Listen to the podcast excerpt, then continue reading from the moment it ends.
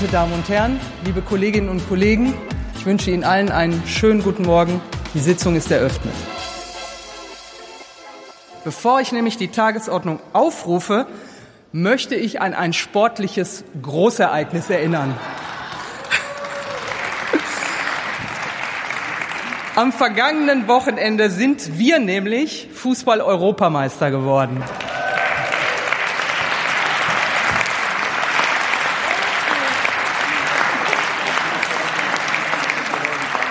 Falls die Zuschauerinnen und Zuschauer kurz irritiert sind, wir haben tatsächlich einen FC-Bundestag und ich möchte dem Mannschaftskapitän Mahmoud Özdemir ganz herzlich im Namen von uns allen zum Sieg gratulieren.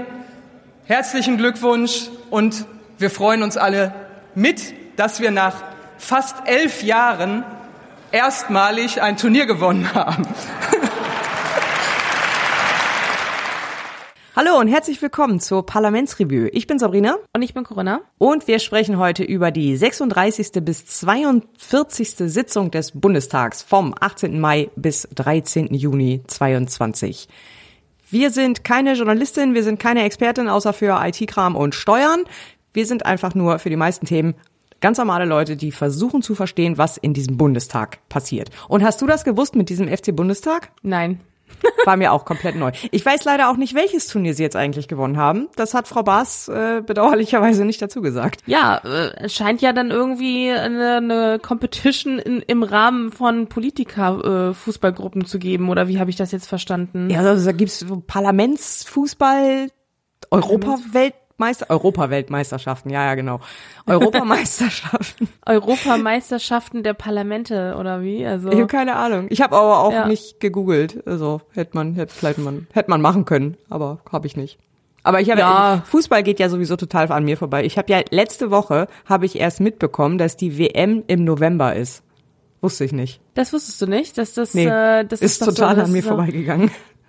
Ist doch auch so alle so so äh, gab es doch auch viele Aufreger, weil es eben in Katar ist und da nicht besonders viel Wert auf Menschenrechte gelegt wird. Und das habe ich mitbekommen, weil da, das sind so mhm. Themen, die kommen zu mir in die Bubble, aber ja. dass das im November stattfindet, ist nicht durchgedrungen. Ja, weil weil wegen Jahreszeit und so. Ja, macht ja auch Sinn. Also ich meine, das ist überhaupt in Katar. Ja, lassen wir das. Du hattest noch einen Nachtrag zu unserer letzten Folge. Um vielleicht mal genau. Genau, ich wollte, also ich wollte noch mal ähm, eingehen auf die Energiepreispauschale. Wir hatten ja beim, in der letzten Folge äh, gesagt, dass das Steuerentlastungsgesetz 2022 nun verabschiedet wurde und darin enthalten ist die Energiepreispauschale von 300 Euro, die ja auch, glaube ich, mittlerweile ähm, jeder mitbekommen hat, dass es das geben soll. Mhm. Ähm, und bei der, in der letzten Folge waren wir uns noch so ein bisschen unschlüssig, wie das alles ablaufen soll und wie das denn tatsächlich mit der Steuerpflicht aussieht und wer das bekommt und wie bekommt und so. Und ähm, glücklicherweise gibt es da Leute, die das schön aufbereiten. Äh, und das habe ich mir alles mal angeguckt und bin jetzt wesentlich schlauer als letztes Mal. Und kann deswegen als Nachtrag jetzt mal eben ein paar Auskünfte dazu geben, wer wie diese Energiepreispauschale bekommt. Ich finde, das ist noch als Ergänzung dazu ganz interessant. Oh ja, das ist gut, da ähm, habe ich nämlich auch noch eine Frage gleich. Ja, also erstmal muss ich vorab sagen, meine persönliche Meinung, das Ding ist einfach vollkommen am Ziel vorbeigeschossen. Also das ist eine dermaßene Bürokratie für 300 Euro, die am Ende dann irgendwie sowieso nicht mal 300 Euro bei den meisten darstellen, weil sie steuerpflichtig sind. Also ich verstehe es nicht. Es wurde elf Paragraphen im Einkommensteuergesetz dafür geschaffen, nur für die Energiepreispauschale. Okay. Und wenn man sich das Schaubild anguckt, wer das wie ausgezahlt bekommt, das ist alleine, also das alleine zu durchdringen für, für diese Sache ist, ist schon irgendwie für, für Normalsterbliche, sag ich mal, eigentlich überhaupt nicht nachvollziehbar, wie das also wie, wie, wie das so ausarten kann. Also warum, warum haben die das so kompliziert gemacht? Musste das so sein? Ich, ich habe es nicht verstanden. Wir packen Aber euch gut. das Schaubild in die Show Notes. Genau, Dann könnt ihr selber mal schauen, ob ihr da durchsteigt. Genau, das, das ist das ist nicht von uns, das ist glücklicherweise im Internet zu finden gewesen. Ähm, ja, ich, ich fange einfach mal äh, kurz an. Also es ist ja so, dass die ähm, Energiepreispauschale äh, grundsätzlich über den Arbeitgeber ausgezahlt wird. Also erstmal ganz vorne, jeder, der unbeschränkt einkommensteuerpflichtig ist, hat erstmal im ersten Step einen Anspruch. Wir, kommen noch weiter. Also das ist, das ist der erste Eingangsstep sozusagen. Wenn ich das bejahen kann, dass ich unbeschränkt einkommensteuerpflichtig bin, also sprich, ich bin wohnhaft in Deutschland und äh, damit hier äh, unbeschränkt einkommensteuerpflichtig, dann ähm, muss ich gucken, was für Einkünfte sind da. Habe ich äh, 19er Einkünfte, also sprich Einkünfte aus nicht selbstständiger Tätigkeit, also alles, was mit Steuerklasse 1 bis 5 belegt ist, ähm, dann habe ich Anspruch. Habe ich äh, das habe ich zum Beispiel eine geringfügige Beschäftigung, bin ich auch in dem Bereich. Also habe ich auch äh, Einkünfte aus nicht selbstständiger Beschäftigung, ähm, also aus, aus nicht selbstständiger Tätigkeit, die halt nur nicht nach Steuerklasse 1 bis 5 versteuert werden, aber grundsätzlich stellt es trotzdem solche Art von Einkünften dar, die eben pauschal versteuert werden. So, das ist das eine. Wenn ich das habe und mein Arbeitgeber Lohnsteueranmeldungen abgibt, habe ich, muss ich grundsätzlich, kriege ich grundsätzlich dann von meinem Arbeitgeber im September, also mit dem Septembergehalt, diese 300 Euro ausgezahlt. Auch bei geringfügigen Beschäftigten. Das war ja letztes Mal unsere Frage, die wir auch so ein bisschen noch mit Fragezeichen versehen haben. Wie das läuft das eigentlich ab? Also die kriegen das auch. Ähm, und am Ende muss der Arbeitgeber das dann von, also in Gesamtsumme, also ich sag mal, er hat zehn Mitarbeiter, die alle diese 300 Euro bekommen und er zahlt, ich sag jetzt einfach mal 3000 Euro Lohnsteuer oder so und äh, ähm, nee, dann, dann wird das ja auf Null aufgehen wahrscheinlich. er hat dann eine Gesamtsumme von, äh, er hat eine Gesamtsumme der Lohnsteuer und davon zieht er dann die 300 Euro pro Mitarbeiter ab.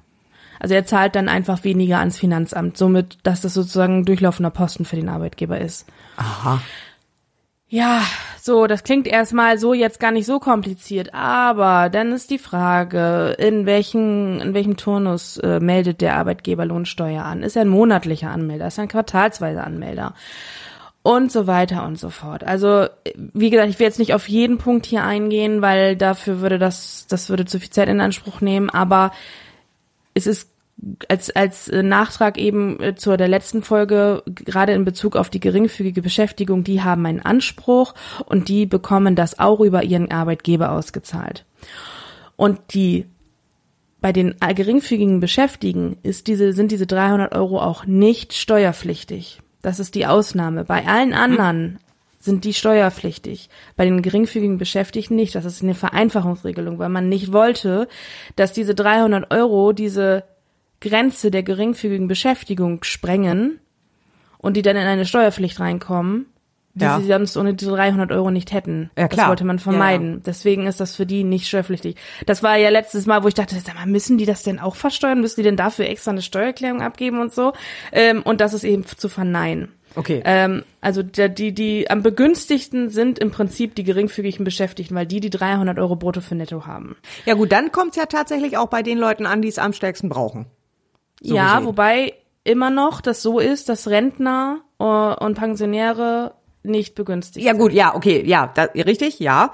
Äh, äh, Rentner kriegen weiterhin gar nichts. Aber, aber von denen, die das jetzt bekommen, haben die am meisten davon, die auch am wenigsten Einkommen haben. Genau. So. Es muss aber sich bei der geringfügigen Beschäftigung um das erste Dienstverhältnis handeln. Also wenn ich einen Fulltime-Job habe, nach Steuerklasse 1 meinetwegen, und habe dann nebenbei noch ein, äh, eine geringfügige Beschäftigung, dann bekomme ich es nicht zweimal ausgezahlt, dann bekomme ich es im Rahmen meines Fulltime-Jobs ausgezahlt. Ah, das wäre meine Frage gewesen, ja. Genau, nee, also das ist kein, das ist kein Wahlrecht. Also man kann nicht sagen, ich möchte das aber im Rahmen meiner geringfügigen Beschäftigung ausgezahlt bekommen. Das bekommst du nicht. Also du bekommst das dann nur ähm, als äh, im Rahmen der geringfügigen Beschäftigung ausgezahlt, wenn das dein erstes Dienstverhältnis ist. Also wenn du nur das als Job hast, wenn du nur einen 450 Euro Job hast. So. Okay. Das heißt, es ist, betrifft dann wahrscheinlich dann doch auch nicht ganz so viele Leute, weil meistens ist es ja mit dem 450 Euro Job eine Nebenbeschäftigung. Oft ja. Mhm. Oft, oft genau ja, bin ich gar nicht in diesem Bereich, ist es nach wie vor so, dass ich ähm, als, äh, ähm, wenn ich Einkünfte aus Land- und Forstwirtschaft, Einkünfte aus Gewerbebetrieb oder Einkünfte aus selbstständiger Tätigkeit habe, äh, bin ich auch anspruchsberechtigt. Dann wird das Ganze mit den Vorauszahlungen verrechnet. Habe ich nicht genug Vorauszahlungen, muss ich das im Rahmen meiner Einkommensteuererklärung beantragen, also oder wird es in dem Rahmen festgesetzt im, Rein, im Rahmen der Einkommensteuerveranlagung. Das ist dann, das läuft dann alles über die Steuererklärung sozusagen. Aber auch da kriege ich es nicht zweimal. Also wenn ich jetzt äh, eine, eine, eine Anstellung habe und ich habe nebenbei noch ein Gewerbe, dann kriege ich es nur für die Anstellung. Genau, genau. Dann hast Ja. du, dann ist der, dann ist der Anspruch damit ähm, erfüllt und dann hast du keinen weiteren Anspruch aufgrund deiner anderen Einkünfte. Schade. Ja, nee, also das ist natürlich, äh, das ist natürlich schon so ge geregelt, dass man das wirklich nur einmal kriegt ähm, Ja, okay. oder eben gar kein Mal, wenn man nur Rentner ist in Anführungszeichen. Ja. Wobei, also ich meine, wenn jetzt irgendwie äh, uns zufällig äh, Rentner zuhören, die das jetzt, äh, die jetzt komplett leer ausgehen würden, ich bräuchte jemanden, der mir mal die Fenster putzt. So, das Ja, da dauert möchte ich gleich höchstens. noch mal, da, da möchte ich noch mal eben drauf zurückkommen. Also das, das war ja auch die, ähm, äh, also in, in, in gewissen Medien konnte man auch lesen, ja, dann stellen sich jetzt alle als 450 Euro Kraft an und so. Ja. Man darf das nicht vergessen. Die Energiepreispauschale gilt ähm, als eine steuerrechtliche Vorschrift. Ähm, gelten die straf- und bußgeldrechtlichen Vorschriften der Steuerhinterziehung dafür. Das bedeutet also, wenn ich ein, ein Anstellungsverhältnis, ein Arbeitsverhältnis erschaffe, generiere dafür, dass das da dafür, dass dann eben diese 300 Euro Anspruch äh, da sind, ähm, muss dieses äh, Arbeitsverhältnis auch wirklich steuerlich anzuerkennen sein. Das heißt, es muss ernsthaft vereinbart werden. Es muss ja, aber hast du meine Fenster werden. mal gesehen? Ja, aber es ist, das darf natürlich auch nicht nur dann für, für einmalige Tätigkeit oder ähnliches dann, ähm, also es muss natürlich dann auch eine, eine, äh, eine es muss zivilrechtlich zu, äh, äh, zustande kommen und auch zwischen Fremden üblich, äh, also die Fremdüblichkeit muss da auch gegeben sein. Also diese ganzen Vorschriften, um ein steuerliches Arbeitsverhältnis zu haben, müssen äh, vorhanden sein. Wenn er nur einmal bei dir die Fenster putzt, hast du kein Arbeitsverhältnis. Und wenn ich nächstes Jahr äh, nochmal Fenster putzen lasse? Aber dann hast du ja nicht genug Geld, also dann hast du ja nicht, das ist ja keine geringfügige Beschäftigung, weil eine geringfügige Beschäftigung ist ja ein, ein dauerhaftes Arbeitsverhältnis. Das sind dann ja maximal kurzfristige Beschäftigungen. Und die sind nicht äh, begünstigt. Okay. Ne? Also da, da gibt es äh, deswegen, also wenn, wenn die Idee war von manchen, ach, dann lasse ich mich jetzt auf 450 Euro Basis irgendwo anstellen, ja, kann man machen, aber das muss dann auch ernst gemeint sein. Also ich muss dann auch wirklich einen 450 Euro Job ausführen und erfüllen. Also es geht ja nicht, dass ich mich einfach anstellen lasse und äh, nur damit ich die 300 Euro bekomme und äh, das war's dann. Also es muss wirklich ein, ein wirklich ernsthaft vereinbart und durchgeführt werden ähm, und äh, weil ansonsten ist es Steuerhinterziehung, wenn ich das mache, nur um die 300 Euro zu bekommen. Okay. Das wollte ich noch mal ergänzen. Also da, da, da wird schon wird schon Wert drauf gelegt, dass das nicht ähm, Ausgenutzt wird. missbraucht wird, das Thema, genau. Aber es ist trotz, also, also was heißt trotzdem? Es ist aufgrund dessen, was ich gerade, alles, was ich gerade gesagt habe und noch viel mehr, ist, ist nur 300 Euro im September. Ne? Also das muss man sich mal vorstellen. Ja, äh, eben so, ein- so ein Riesen, so ein Monster äh, dafür zu erschaffen für irgendwie so, so ein paar hundert Euro, die dann da äh, bei jedem einzelnen Jahr ankommen. Klar, für den Staat ist es insgesamt eine ganze Menge Kohle, aber äh, trotzdem bei jedem Einzelnen, äh, für jeden Einzelnen äh, lohnt sich praktisch dieser Aufwand eigentlich nicht. Also das ist schon, Ja. das hätte man einfacher gestalten können, finde ich. Einfach so eine. Online-Plattform, wo jeder äh, sich äh, registrieren kann. So hier äh, alle, die äh, berechtigt sind oder so, irgendwie Beleg hochladen, warum sie berechtigt sind, dann Bankverbindung eingeben, zack, Überweisung. Ja. Ich glaube, Ja, also es hätte, glaube ich, hm, oder so ähnlich. Vor Vielleicht stelle ich mir das auch zu Dingen- einfach vor, aber naja gut. Dadurch, dass es jetzt auch noch steuerpflichtig ist, also außer bei den geringfügigen Beschäftigten, bei allen anderen ist es steuerpflichtig, wohlgemerkt, aber nicht SV-pflichtig. Das wollte ich nochmal eben sagen. Ne? Also nicht sozialversicherungspflichtig, aber steuerpflichtig. Bedeutet also, es sind nicht mal 300 Euro. Nee, eben. Ne? Und, ich überweise die ähm, am Jahresende überweise ich die sowieso wieder zurück. Die wandern erstmal an meine Steuerrücklage und wenn ich dann meine Steuererklärung abgegeben habe, dann kriegen sie es mit wieder. der Nacht. Ja, gut, gut, okay, ja. Ja. Es Gut, das ist aber ein äh, spezieller Fall jetzt. Es ist, also es ist ein, ein, ein Riesenmachtwerk für eine relativ kleine Zuwendung, wenn man das mal im Verhältnis sieht, Ja. was da an Bürokratie hintersteckt. Ja, das stimmt. Auf beiden Seiten, sowohl in der äh, Finanzverwaltung, also auf öffentlicher Seite, als auch ähm, bei den Arbeitgebern. Ja. Ähm, also das ist, es ist, es rechtfertigt das eigentlich nicht, was da am Ende bei rumkommt. Wenn wir hier über 3000 Euro sprechen würden, würde ich das noch nachvollziehen können, aber nicht wegen 300 Euro. Apropos Naja. Bürokratiemonster, von denen dann bei den Leuten nicht viel ankommen. Lass uns doch mal in Ja. die Tagesordnung einsteigen. Ja, genau. Ich rufe auf die Tagesordnungspunkte 15a bis 15c, Beratung von zwei Vorlagen betreffend die Zahlung eines Bonus für Beschäftigte im Gesundheitswesen in der Corona-Pandemie. Ja, Ähm, der Bundestag hat am 19.05. dem Pflegebonusgesetz zugestimmt. Darüber hatten wir ja schon mal gesprochen in der achten Folge. Ich möchte das nur noch mal ergänzen, weil es nämlich eine geänderte Fassung ähm, gibt. Äh, der Gesundheitsausschuss hat nämlich den Gesetzentwurf geändert. Und ähm, ich will jetzt nicht noch mal erzählen, wer mit welchem Betrag berechtigt ist oder wer, wer welchen Betrag bekommt, weil das haben wir ja bei in der achten Folge versucht, äh, mal so ein bisschen auszuklabüstern, wer welchen Betrag bekommt. Ähm, ich will das nur noch mal ganz kurz zusammenfassen und dann auch darauf aufmerksam machen, was dann am Ende tatsächlich jetzt geändert wurde zum ursprünglichen Entwurf. Mhm. Also Inhalt ist jetzt erstmal äh, nach wie vor die Zahlung eines steuer- und abgabenfreien Bonus für Mitarbeiter in Krankenhäusern und in der Pflege. So, dafür sollen insgesamt eine Milliarde zur Verfügung gestellt werden, 500 Millionen für die Krankenhäuser und 500 Millionen für die Langzeitpflege. Diese staffeln sich je nach Qualifikation, also die Anspruchsberechtigung der einzelnen Mitarbeiter staffelt sich je nach Qualifikation, Arbeitszeit und Nähe zur Versorgung bis zu 550 Euro. Also maximal kann man 550 Euro bekommen. Äh, das war, hatten wir in der achten Folge auch noch nicht so ganz deutlich gesagt, äh, zumindest nicht bei den Mitarbeitern im Krank in den Krankenhäusern, weil das dann noch gar nicht klar war, wie viel die am Ende bekommen sollen. Aber der Maximalbetrag ist jetzt klar 550 Euro. Das heißt, den höchsten Bonus erhalten Vollzeitbeschäftigte in der direkten Pflege und Betreuung. Ähm, dieser Bonus ist dann steuer- und beitragsfrei.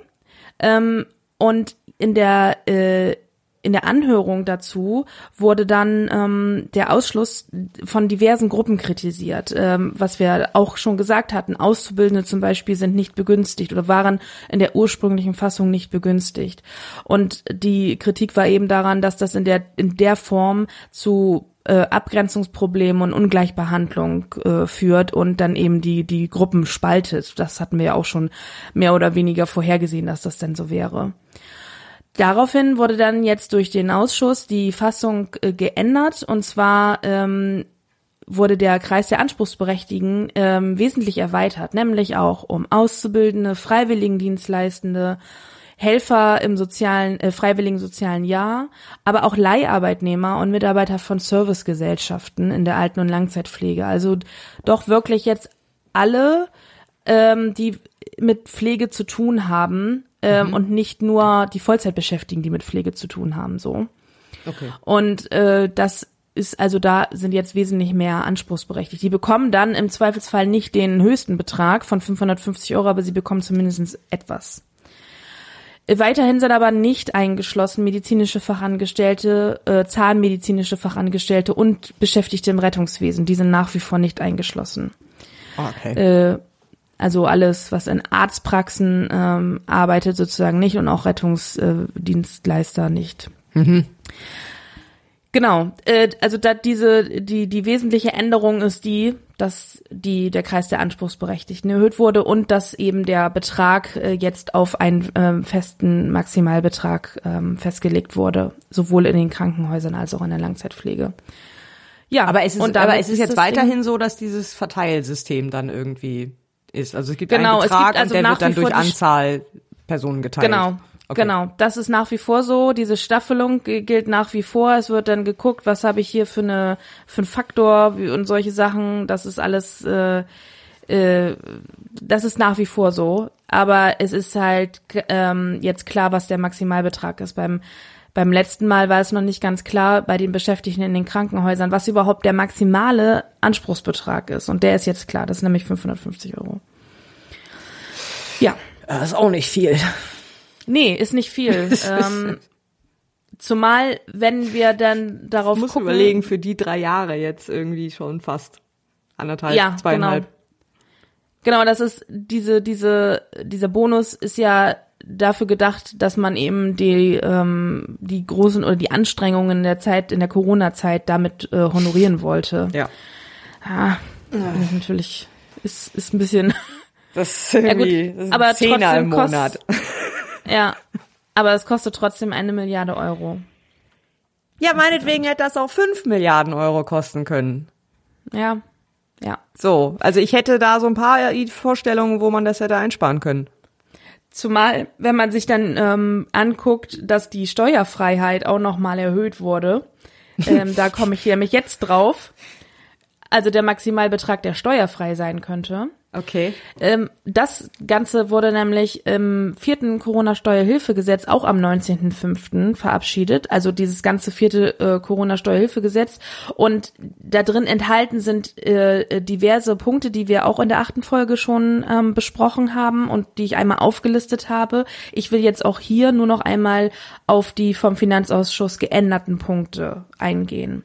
Das ist nämlich auch im Wesentlichen hängt das mit dem Pflegebonus zusammen, weil nämlich die äh, äh, geändert wurde nämlich die Höhe der Steuerfreiheit ähm, für äh, äh, an, an eine bestimmte Einrichtung tätige Mitarbeiter zur Anerkennung besonderer Leistung während der Corona-Krise. Also im Prinzip genau das, was das Pflegebonusgesetz da gerade dann auszahlen will. Mhm. Diese, diese Höhe dieser Steuerfreiheit wurde nämlich von 3.000 Euro auf 4.500 Euro angehoben. Also halt, warte. Der Betrag, also der Bonus wurde im Prinzip gesenkt oder sagen wir gedeckelt auf einen bestimmten Höchstwert. Die Steuerfreiheit wurde aber erhöht. Genau, der war ja schon, also in der ersten Fassung, äh, in der in der ersten äh, Fassung des Gesetzesentwurfs war der schon 3000 Euro. Also auch schon eigentlich viel zu hoch. Äh, was heißt viel zu hoch? Aber viel er höher als der Bonus. Viel höher als der Bonus. Okay. Und den haben sie jetzt nochmal auf 4500 Euro. Äh, Das ist erhöht. doch Verarschung. Aber es gibt, ergibt vielleicht Sinn, weil nämlich auch eine zweite Sache geändert wurde. In der ersten Fassung war es noch, ähm, dass diese Steuerfreiheit nur gilt, wenn die Zahlung aufgrund einer bundes- und landesrechtlichen Regelung gezahlt wird. Das, diese Voraussetzung wurde aufgehoben. Das heißt, wenn der Arbeitgeber jetzt freiwillig aufstockt, äh, ist das auch steuerfrei und ist dann in diesem Betrag mit enthalten. Das heißt, wenn der Pflegebonus, also vom, von, äh, von staatlicher Seite gibt es 550 Euro meinetwegen bei einer Vollzeitintensivkraft ähm, und der Arbeitgeber sagt, du weißt was, ich erhöhe das auf 1000 Euro, dann sind die 1000 Euro insgesamt steuerfrei. Aber das machen die bestimmt. Ja, ja. Aber es ist auf jeden Fall schon mal eine Verbesserung, dass diese, dass diese Voraussetzung, dass es unbedingt eine ähm, eine äh, bundes- oder landesrechtliche Regelung äh, dafür geben muss, Ja, gut, okay, aufgehoben. Somit sind freiwillige Leistungen des Arbeitgebers eben dann jetzt auch begünstigt. Und das ist natürlich dann schon damit ist, stehen die Türen zumindest offen, dass die Arbeitgeber auch freiwillige Leistungen äh, zahlen. Ähm, ob sie es denn tun oder nicht, ist dann natürlich noch eine andere Sache. Ja. Okay. Ja, dann wurde dann wurde auch der Kreis der ähm, der der berechtigten Person erweitert. Also wer kann einen steuerfreien Corona-Bonus erhalten? Also jetzt nicht aufgrund des Pflegebonusgesetzes, sondern aufgrund von freiwilligen Leistungen zum Beispiel auch. Ähm, das, der wurde nämlich erweitert äh, auch auf Beschäftigte in Einrichtungen für ambulant, ambulantes Operieren, ähm, für Beschäftigte bestimmte äh, in bestimmten Versorgungs- und Rehabilitationseinrichtungen, Dialyseeinrichtungen, Arzt- und Zahnarztpraxen und auch Rettungsdienste.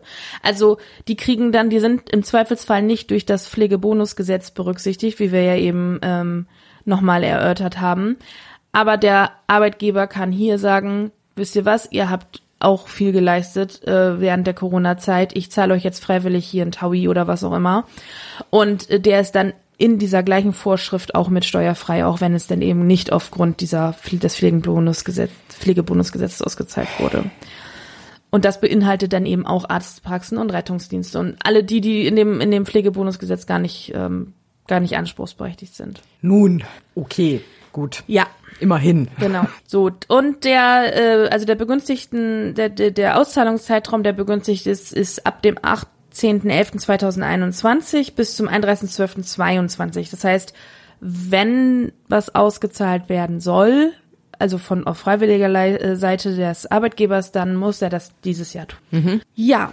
Ja. Ähm, dann wurde noch etwas komplett eingefügt in dieses Corona, vierte Corona-Steuerhilfegesetz, nämlich die, ähm, äh, die, die Abzinsung von unverzinslichen Verbindlichkeiten im Steuerrecht wurde aufgehoben. Was? Ähm, ja, normalerweise ist es so, dass wenn ich ähm, unverzinsliche Verbindlichkeiten habe, dass ich die, wenn die länger als zwölf Monate Laufzeit haben, dass ich die mit einem äh, Prozentsatz von 5,5 Prozent abzinsen muss. Also ich muss im Prinzip fiktive Zinsen ansetzen dafür. Was sind unverzinsliche Verbindlichkeiten? Ja, ich sag mal, du gibst mir ein Darlehen und hast, ich habe Verbindlichkeiten ähm, die ich aber nicht verzinsen muss, weil du auf den, weil du sagst, äh, wir wir machen Darlehensvertrag ohne Zinsen, ähm, einfach weil weil äh, du nett bist und dafür keine keine Zinsen verlangst, ähm, dann habe ich ein unverzins, dann habe ich auf meiner Seite auf meiner Passiva eine unverzinsliche Verbindlichkeit in den Büchern stehen. Aha. Und das muss ich steuerrechtlich muss ich das dann äh, muss ich einen fiktiven Zinssatz sozusagen von 5,5 Prozent ansetzen.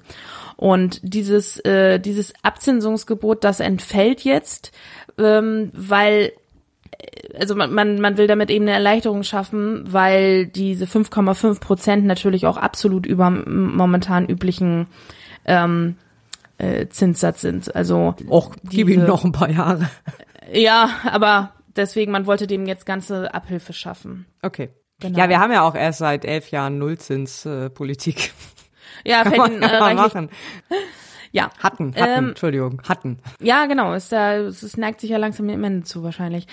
Ähm, auf jeden Fall, das ist, das sind diese ähm, direkten Auswirkungen, also direkten steuerlichen Auswirkungen. Und dann wurden noch die Verlängerungen der Abgabefristen für Steuererklärungen noch mal verlängert. Also in dem ersten Entwurf waren dort auch schon Verlängerungen vorgesehen und die wurden jetzt durch den Finanzausschuss noch mal verlängert. Okay. Ähm, die will ich jetzt nicht alle im Einzelnen äh, erzählen, die können wir äh, gerne irgendwie in die Shownotes packen.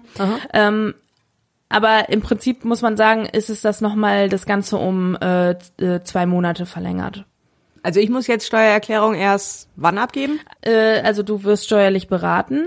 Das heißt, für den Veranlagungszeitraum 2021 muss die Steuererklärung spätestens bis zum 31.08.2023 abgegeben werden. Oha. Und wenn ich jetzt nicht beratet, bera, ber, wenn, wenn, wenn du nicht meine Steuerberaterin wärst? Äh, 31.10.2022. Ah, okay. Genau, also da gibt es eine kleine äh, Übersicht, ähm, bis wann man abgegeben haben muss ähm, und äh, Packen wir in die Show ja.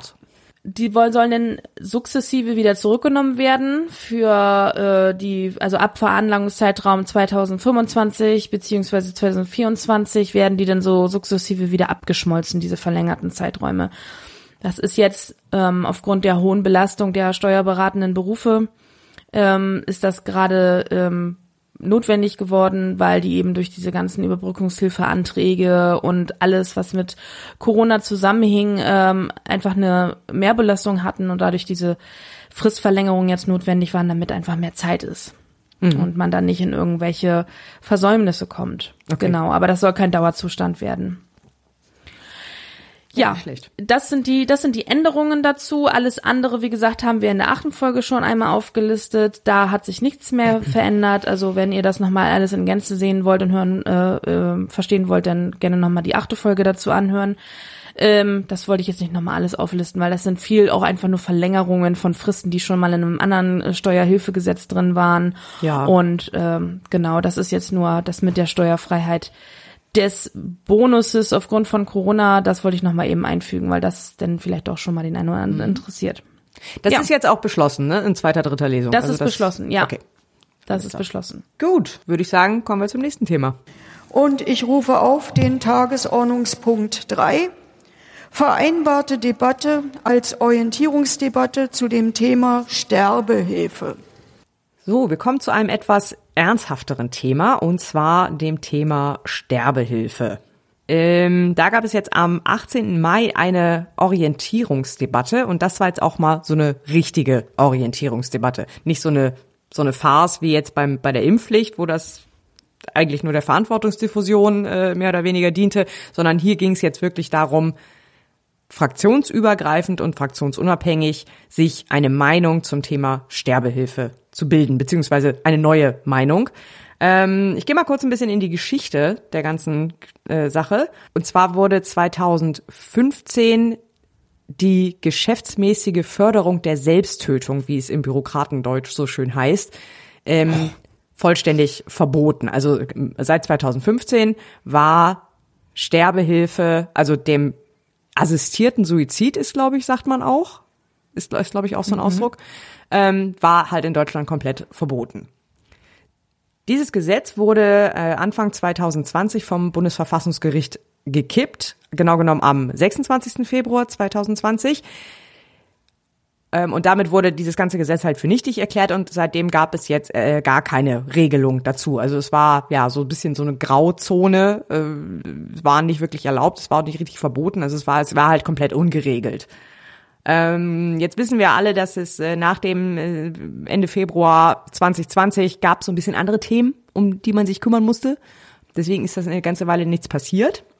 Ähm, es herrscht aber so im, im Parlament die einhellige Meinung, nee, wir müssen irgendwie eine Regelung haben, weil so ungeregelt ist irgendwie auch nicht schön. Anfang April 22 gab es dann schon mal eine erste Orientierungsdebatte. Da gab es aber noch keine konkreten Entwürfe und Vorschläge dazu. Äh, allerdings stand dann ja auch schon wieder die Bundestagswahl vor der Tür und äh, man hat dann gesagt, so nee, das wollen wir jetzt hier nicht noch irgendwie äh, so halb im Wahlkampf übers Knie brechen. Ähm, lass uns das lieber in der nächsten Legislaturperiode in Ruhe machen, was ich jetzt erstmal einen guten Ansatz finde, äh, weil das ist ein ernstes Thema, da muss man sich schon, glaube ich, ein bisschen Zeit für nehmen und äh, sollte das nicht irgendwie zu einem Wahlkampfthema machen. Das äh, eignet sich da nicht wirklich für. Die Ampelkoalition hatte sich dazu nicht auf, einen, auf eine Position geeinigt, sondern hatte im Koalitionsvertrag auch nur einen Satz dazu stehen. Ich zitiere, wir begrüßen, wenn durch zeitnahe fraktionsübergreifende Anträge das Thema Sterbehilfe einer Entscheidung zugeführt wird. So, das war die komplette Aussage. Jetzt gab es einen ersten Gesetzentwurf von einer Gruppe aus dem Bundestag, also auch fraktionsübergreifend, sind dann waren wirklich aus, aus allen Fraktionen, wenn ich das richtig gesehen habe, äh, Leute dabei, die den mit unterschrieben haben oder mit, mit eingebracht haben. Und dazu gab es jetzt, wie gesagt, im, äh, am 18. Mai die erste Orientierungsdebatte. Es soll noch zwei weitere Entwürfe und Vorschläge geben von zwei anderen Gruppen, die sind schon angekündigt. Die werden in den nächsten, also in der nächsten Sitzungswoche jetzt Ende Juni gibt es dann eine zweite äh, Debatte dazu, wo dann alle drei Vorschläge vorliegen werden. Deswegen äh, wollen wir da heute noch gar nicht so groß in die Diskussion einsteigen, sondern ich glaube, wir diskutieren dann vielleicht lieber in der nächsten Folge alle drei Vorschläge parallel. Ich will aber trotzdem einmal kurz zu dem, diesem ersten Vorschlag schon mal ein bisschen erklären, was, äh, was da die, der Ansatz ist. Und zwar hat diese Gruppe vorgeschlagen, dass also erstmal äh, grundsätzlich Werbung für Sterbehilfe oder für gewerbsmäßige Sterbehilfe zu verbieten. Macht vielleicht auch Sinn, würde ich sagen. Ja. Und dann, dass Sterbehilfe zwar grundsätzlich verboten ist, außer unter ganz klaren Vorgaben. Die Vorgaben wären dann folgende. Also erstens, die Person muss volljährig und einsichtsfähig sein. Das glaube ich selbsterklärend. Mhm. Dann die Einsichtsfähigkeit muss von einem Facharzt, einer Fachärztin festgestellt werden, die nicht an dem assistierten Suizid dann beteiligt ist, also die nicht selber da involviert ist, sondern unabhängig eine, eine Fachmeinung dazu abgibt. Äh, diese Fachärztin, dieser Facharzt muss auch feststellen, dass dieser Wunsch langfristig vorliegt. Das heißt, es müssen mindestens zwei Termine geben, zwischen denen mindestens drei Monate vergehen müssen. Zusätzlich soll es, äh, muss es einen Beratungstermin geben, äh, in dem erstens nochmal über den mentalen und den physischen Zustand aufgeklärt wird, äh, wo Behandlungsmöglichkeiten, Alternativen erläutert werden, äh, wo es auch Hinweise auf weitere Beratungsmöglichkeiten gibt und mögliche Auswirkungen eines fehlgeschlagenen, äh, fehlgeschlagenen Suizidversuchs. Ähm, es gibt auch eine feste Reihenfolge oder einen festen Ablauf, wie diese Termine dann ablaufen müssen, mit, mit äh, Fristen dazwischen. Also erstmal gibt's diese erste Untersuchung äh, der, der Einsichtsfähigkeit, dann dieses Beratungsgespräch, dann eine zweite Untersuchung und dann zwischen der zweiten Untersuchung und dem tatsächlichen äh, Vorgang oder dem tatsächlichen assistierten Suizid dürfen dann maximal, nee, äh, höchstens, nee, also es müssen mindestens zwei Wochen danach vergehen, maximal aber zwei Monate. Bei sehr geringer Lebenserwartung bei unheilbaren Krankheiten kann man diese äh, Fristen nochmal verkürzen. Auch wiederum unter bestimmten Bedingungen, da gehe ich jetzt aber nicht weiter drauf ein. Und dieser gesamte Vorgang muss halt dokumentiert werden. So, das ist der, der Ablauf, der dann halt vorgegeben ist und alles, was nicht diesem Ablauf entspricht, äh, ist halt verboten.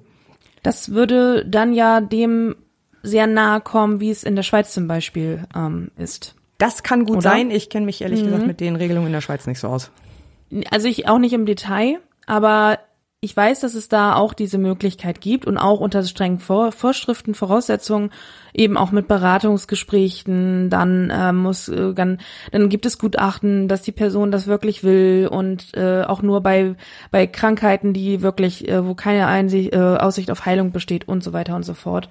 Aber also das kommt dem, glaube ich, sehr nah. Ähm, ja, ich, ja. ich denke auch. Also so, so ähnlich ja. hätte ich das auch angelegt tatsächlich. Also so, das ist jetzt mein, mhm. mein erster Eindruck. So, ja, klingt alles irgendwie sinnvoll und schlüssig. Ich will mir da aber jetzt noch gar keine Meinung bilden, bevor ich die anderen beiden Vorschläge nicht gesehen habe. Nee, also man hat ja, denke ich mal, irgendwie schon so eine grundsätzliche Meinung oder Einstellung dazu und dann kommt es, ähm, also findet man das grundsätzlich eine gute Idee oder nicht? Das mhm. ist, glaube ich, so eine Ja und oder Ja oder Nein Frage. Ja. Und dann sind die, dann sind die ähm, Rahmenbedingungen und so dann äh, diskussionswürdig, ganz klar. Aber äh, also das, ich, ich denke, alleine, dass dieser Weg jetzt frei ist und dass darüber diskutiert wird, dass es diese Orientierungsdebatte gibt, mhm. ähm, ist ja jetzt auch wieder mal, ähm, finde ich, äh, sieht man wieder deutlich, dass wir nicht mehr von einer christlichen Partei geführt werden. Also sonst wäre das Thema, glaube ich, nicht so. Ähm, naja, also, doch, also ist das nicht so gegeben. Doch, ich denke dadurch, dass ja das Gesetz komplett gekippt wurde und damit eben das Verbot komplett gekippt wurde und es so halt irgendwie auch nicht richtig verboten war, äh, wäre die Debatte wäre auf jeden Fall gekommen. Mhm. Und ähm, okay. auch, ich denke auch, äh, die, die CDU hatte oder die, die Union hatte da auch immer den Ansatz, nee, das muss eine breite Debatte geben. Das war ja auch diese, auch 2015, als dieses erste Gesetz kam, gab es ja auch schon, das war ja auch kein Fraktionsvorschlag, der da kam, das war ja auch eine fraktionsübergreifende äh, äh, Debatte und eine fraktionsübergreifende Abstimmung, die da passiert ist. Das war auch eine sehr interessante Debatte, auch eine sehr emotionale, also da wirklich einfach äh, Abgeordnete völlig unabhängig von ihrer Fraktionszugehörigkeit einfach aus ihren persönlichen Werten, aus ihrer persönlichen Moral heraus argumentiert, warum sie jetzt dafür oder dagegen sind. Also das ja. war das ist eine Debatte, die ich verlinke, auch diese 2015er Debatte nochmal, weil das äh, war wirklich, das war so, ja. das lief so unter Sternstunde des Parlaments. Mhm. So ein bisschen. Das, und ich denke, das, also das wird auch dieses Mal wahrscheinlich so sein. Also auch jetzt auch die erste, jetzt, diese Orientierungsdebatte lief schon sehr ähnlich. Und da, nee, also das nehmen die wirklich ernst, das muss man jetzt mhm. schon sagen. Da, da ist auch kein, da findet einfach auch keine Parteipolitik statt. Ja, okay. Das ist ja schon mal gut. Ja. Ja, dann äh, sehen wir mal, wie die anderen ähm, Vorschläge denn aussehen und äh, zu was für einem Ergebnis das dann am Ende kommen wird. Genau. Wie gesagt, ähm, jetzt in der letzten Juniwoche, es kommt dann noch die, die zweite Debatte dazu. Ob dann schon quasi die, äh, ob das dann schon die erste Lesung tatsächlich ist, weiß ich jetzt gar nicht so genau oder ob das erstmal auch wieder nur eine Orientierungsdebatte ist. Kann aber auch gut sein, dass es tatsächlich schon dann in den tatsächlichen Gesetzesvorgang geht. Äh, geht. Sie wollen auf jeden Fall ähm, das äh, Thema in diesem Jahr noch zu einem Abschluss bringen und ein, ein, dieses Jahr noch ein Gesetz ähm, verabschieden. Ja, und dann nehmen wir uns das Thema, würde ich sagen, in der nächsten Folge nochmal ausführlich vor und legen die drei Vorschläge dann nebeneinander. Ja. Ich rufe nun den Tagesordnungspunkt Römisch 6 sowie den Zusatzpunkt 2 auf.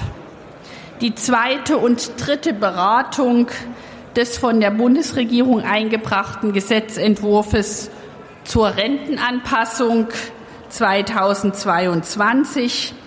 Ja, ähm, der Bundestag hat am 3.6. dem Rentenanpassungs- und Erwerbsminderungsrentenbestandsverbesserungsgesetz zugestimmt. Ich wollte das bitte, was? Nochmal bitte. Rentenanpassungs- und Erwerbsminderungsrentenbestandsverbesserungsgesetz. Es ist einfach geil. Ich Alter. liebe die deutsche Sprache. Herrlich.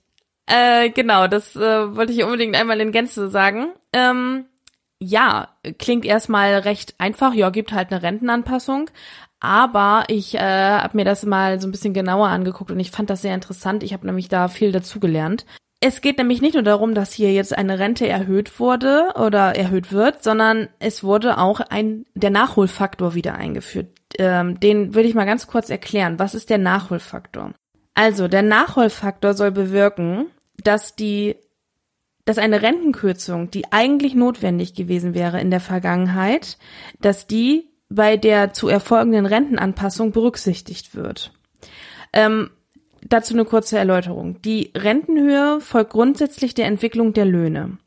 Ähm, Im Jahre 2021 zum Beispiel hätte die Rente eigentlich gekürzt werden müssen, da die Löhne pandemiebedingt deutlich gesunken sind. Diese Rentengarantie, die es seit 2009 gibt, verhindert jedoch eine Rentenkürzung. Also man wird nicht einen Rentenbescheid bekommen, wo drin steht, du kriegst jetzt ab Juli weniger Geld, sondern man kriegt höchstens entweder gleich viel oder man kriegt eine Erhöhung, aber es wird keine Kürzung der Rente vorgesehen. Das ist eben durch diese Rentengarantie bedingt. Zum Ausgleich dieser eigentlich notwendig äh, gewesenen äh, äh, Kürzung ähm, gibt es diesen Nachholfaktor der dann eben besagt, wenn ihr das nächste Mal eine Rentenerhöhung machen wollt, weil die Lohnsteigerung ähm, äh, jetzt eingetreten ist, also das Lohnniveau erhöht sich, dadurch muss grundsätzlich auch die Rente sich erhöhen. Berücksichtigt aber jetzt bitte erstmal diese äh, Kürzung, die ihr letztes Jahr nicht gemacht habt, dagegen, so dass also die Rentenerhöhung nicht so stark ausfällt wie die Löhne, die sich erhöhen das ist dieser, das ist so ein Dämpfungseffekt, also sowohl in die eine als auch in die andere Richtung. Also das, das ist, damit dieses das Rentenniveau auf einem auf einem äh, stabilen äh, und nicht so stark schwankenden Niveau gehalten wird. Aha. Genau. Dieser Nachholfaktor wurde in 2018 eigentlich bis äh, einschließlich 2025 ausgesetzt, so dass eben die in den letzten Jahren ergangenen Rentenerhöhung nicht mit dieser ähm, äh, versäumten oder nicht berücksichtigten Kürzung der Vorjahre äh, verrechnet wurde. Ähm, jetzt ist dieser Nachholfaktor soll aber durch diese Rentenanpassungs äh, durch das Rentenanpassungsgesetz jetzt wieder eingeführt werden. Also der der wird jetzt wieder eingeführt. Das bedeutet, dass die Rentenkürzung, die es hätte geben müssen in 2021, jetzt bei der Erhöhung ab 1.7. berücksichtigt wird. Also die Erhöhung Trotz, wird dann gekürzt. Die Erhöhung wird dann gekürzt. Ah, ja. Eigentlich wäre dann die Erhöhung größer ausgefallen aber durch diese Nachholung der Kürzung ist, fällt sie halt niedriger aus. Somit ah. hat man nicht so große Schwankungen in der Renten, in der, in der Rente. Naja, eine Schwankung nach Die, oben nimmt man ja gerne sonst eigentlich. Ja, genau. Aber man, das ist eben, also man hat dann eben, äh, man muss dann beides hinnehmen. Man muss dann, wenn man in den Genuss kommt, dass man keine Kürzung bekommt, muss man halt auch dann den Preis dafür zahlen, dass man eben nicht so eine hohe Erhöhung bekommt. So, ja, okay. so ist das dann eben gedacht. Genau. Ähm, so, das heißt eben, jetzt ist das, also jetzt sind die ganzen äh, Kürzungen, die man, äh, die man nachholen musste, jetzt mit dieser aktuellen Rentenerhöhung verrechnet worden, so dass das jetzt einmal wieder aufgeholt wurde. Trotzdem wird die Erhöhung äh, nicht gerade gering ausfallen. Also es werden 5,35 Prozent in den neuen äh, in den alten Bundesländern, Entschuldigung, und in den neuen Bundesländern 6,12 Prozent erhöht. Äh, der Unterschied zwischen den alten und neuen Bundesländern ist eben die, die, dass die neuen Bundesländer aufgeholt werden müssen, damit sie irgendwann das Rentenniveau des Westens erhalten. Mhm. Der aktuelle Rentenwert, ähm, der Rentenwert dann durch diese, durch das, äh, dieses Gesetz wird dann im Westen äh, 36,02 Euro und im äh, Osten 35,52 Euro betragen. Also man nähert sich da schon langsam an. Äh, bald ist ja auch erst äh, 30 Jahre her. Ja, ja, ja, aber es ist halt, ne, es ist, ist alles ein Prozess. Dieser Rentenwert ist ein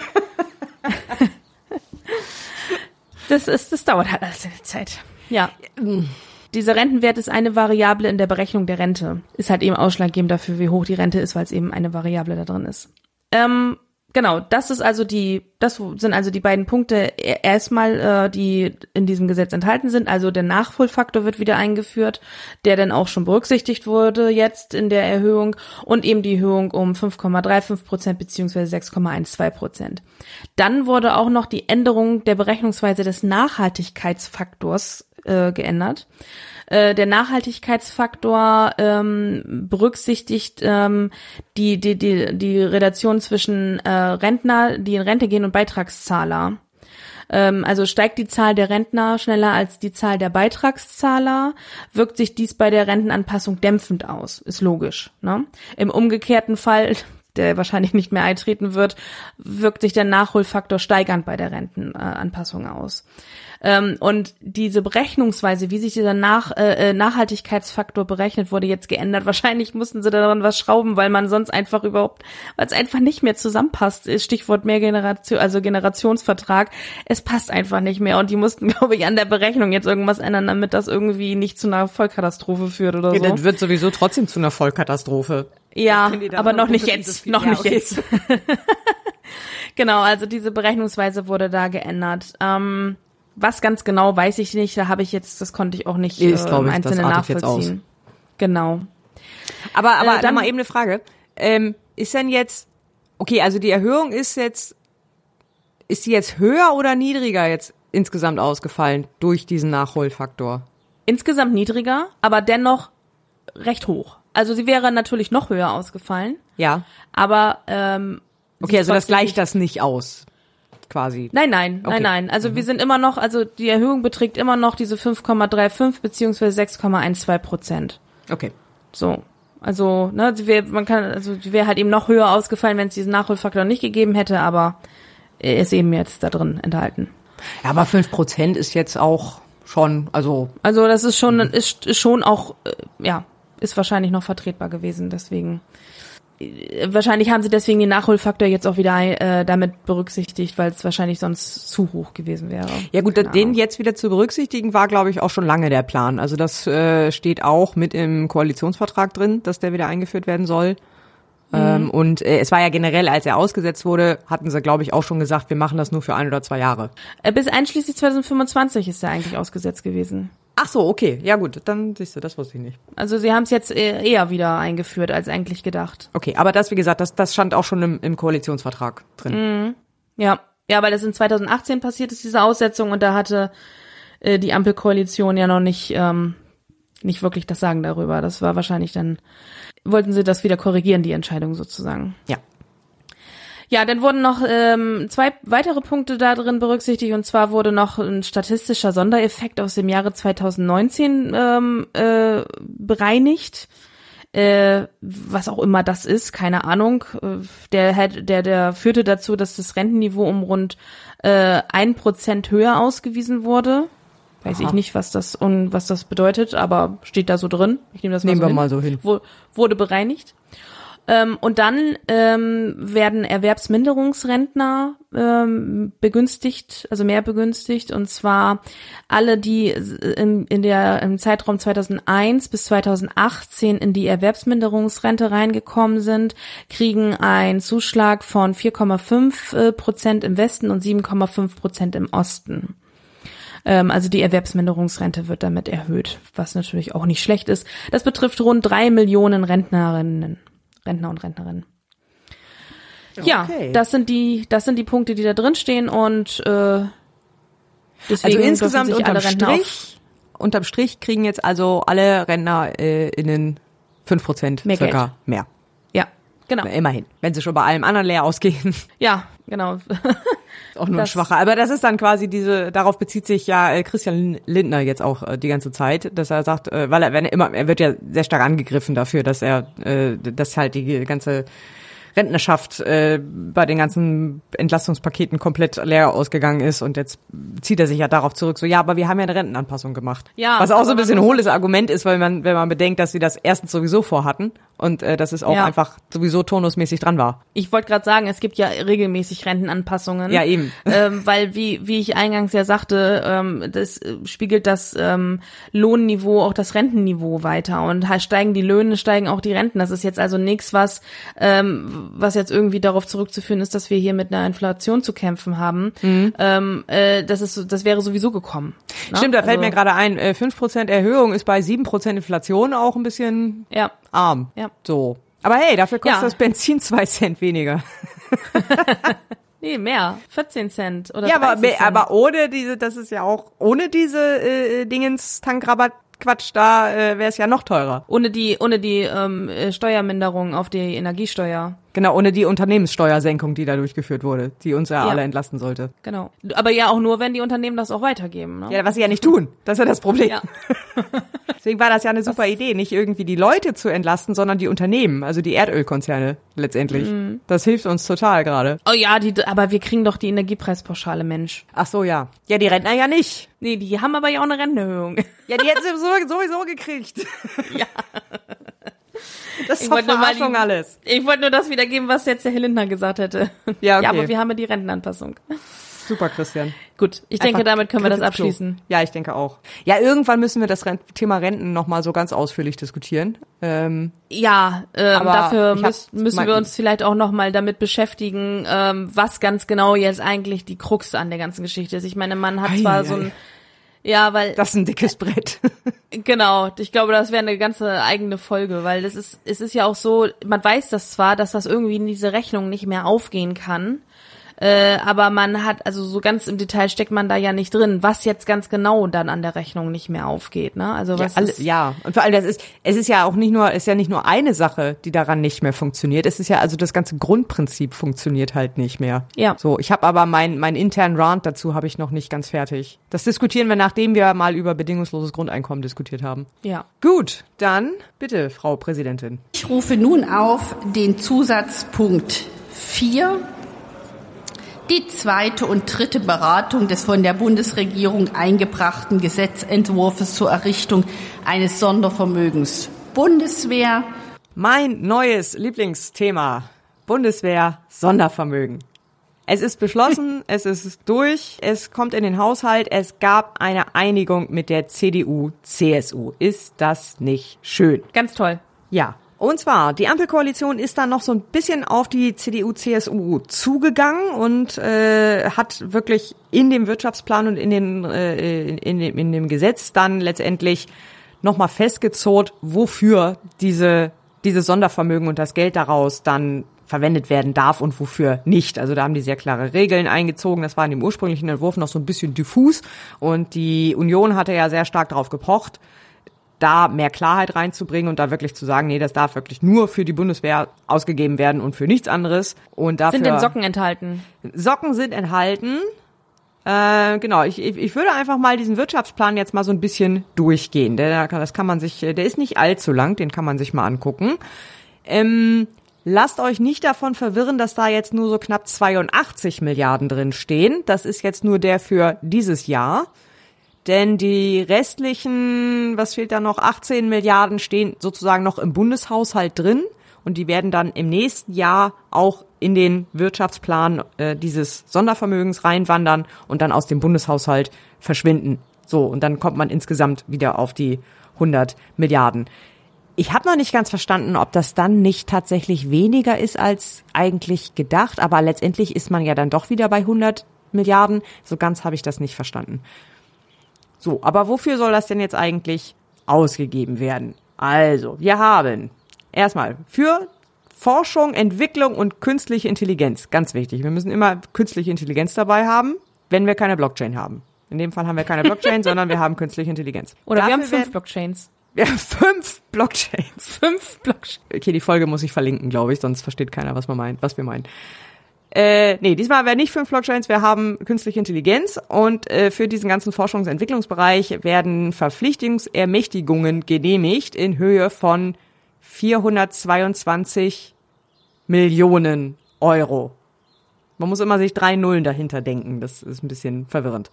Und auch da nochmal die Erinnerung, wir reden nicht von Geld, was da jetzt reinkommt, sondern äh, Berechtigung für Kredite, die sie aufnehmen dürfen. So.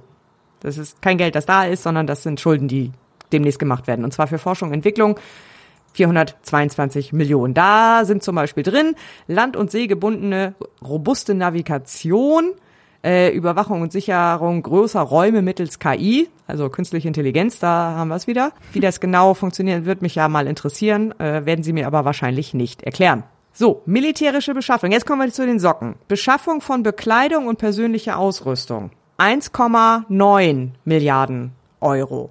Und ein paar Sagte. So, da sind veranschlagt zum Beispiel äh, Sprechsätze mit Gehörschutz im Zusammenhang mit dem Gefechtshelm. Ich glaube, das ist das, was man unter anständige Funkgeräte bezeichnet. Das Kampfschuhsystem Streitkräfte, Nachtsichtgeräte und Ausrüstung für Infanterist der Zukunft. Keine Ah, Ahnung. ja. Ja. Also, da sind, die haben viele Sachen tatsächlich explizit aufgelistet, die an- angeschafft werden sollen. Also, äh, aber der Rest ist halt dann auch für Socken und so weiter. Also es ist Geld für Bekleidung vorgesehen.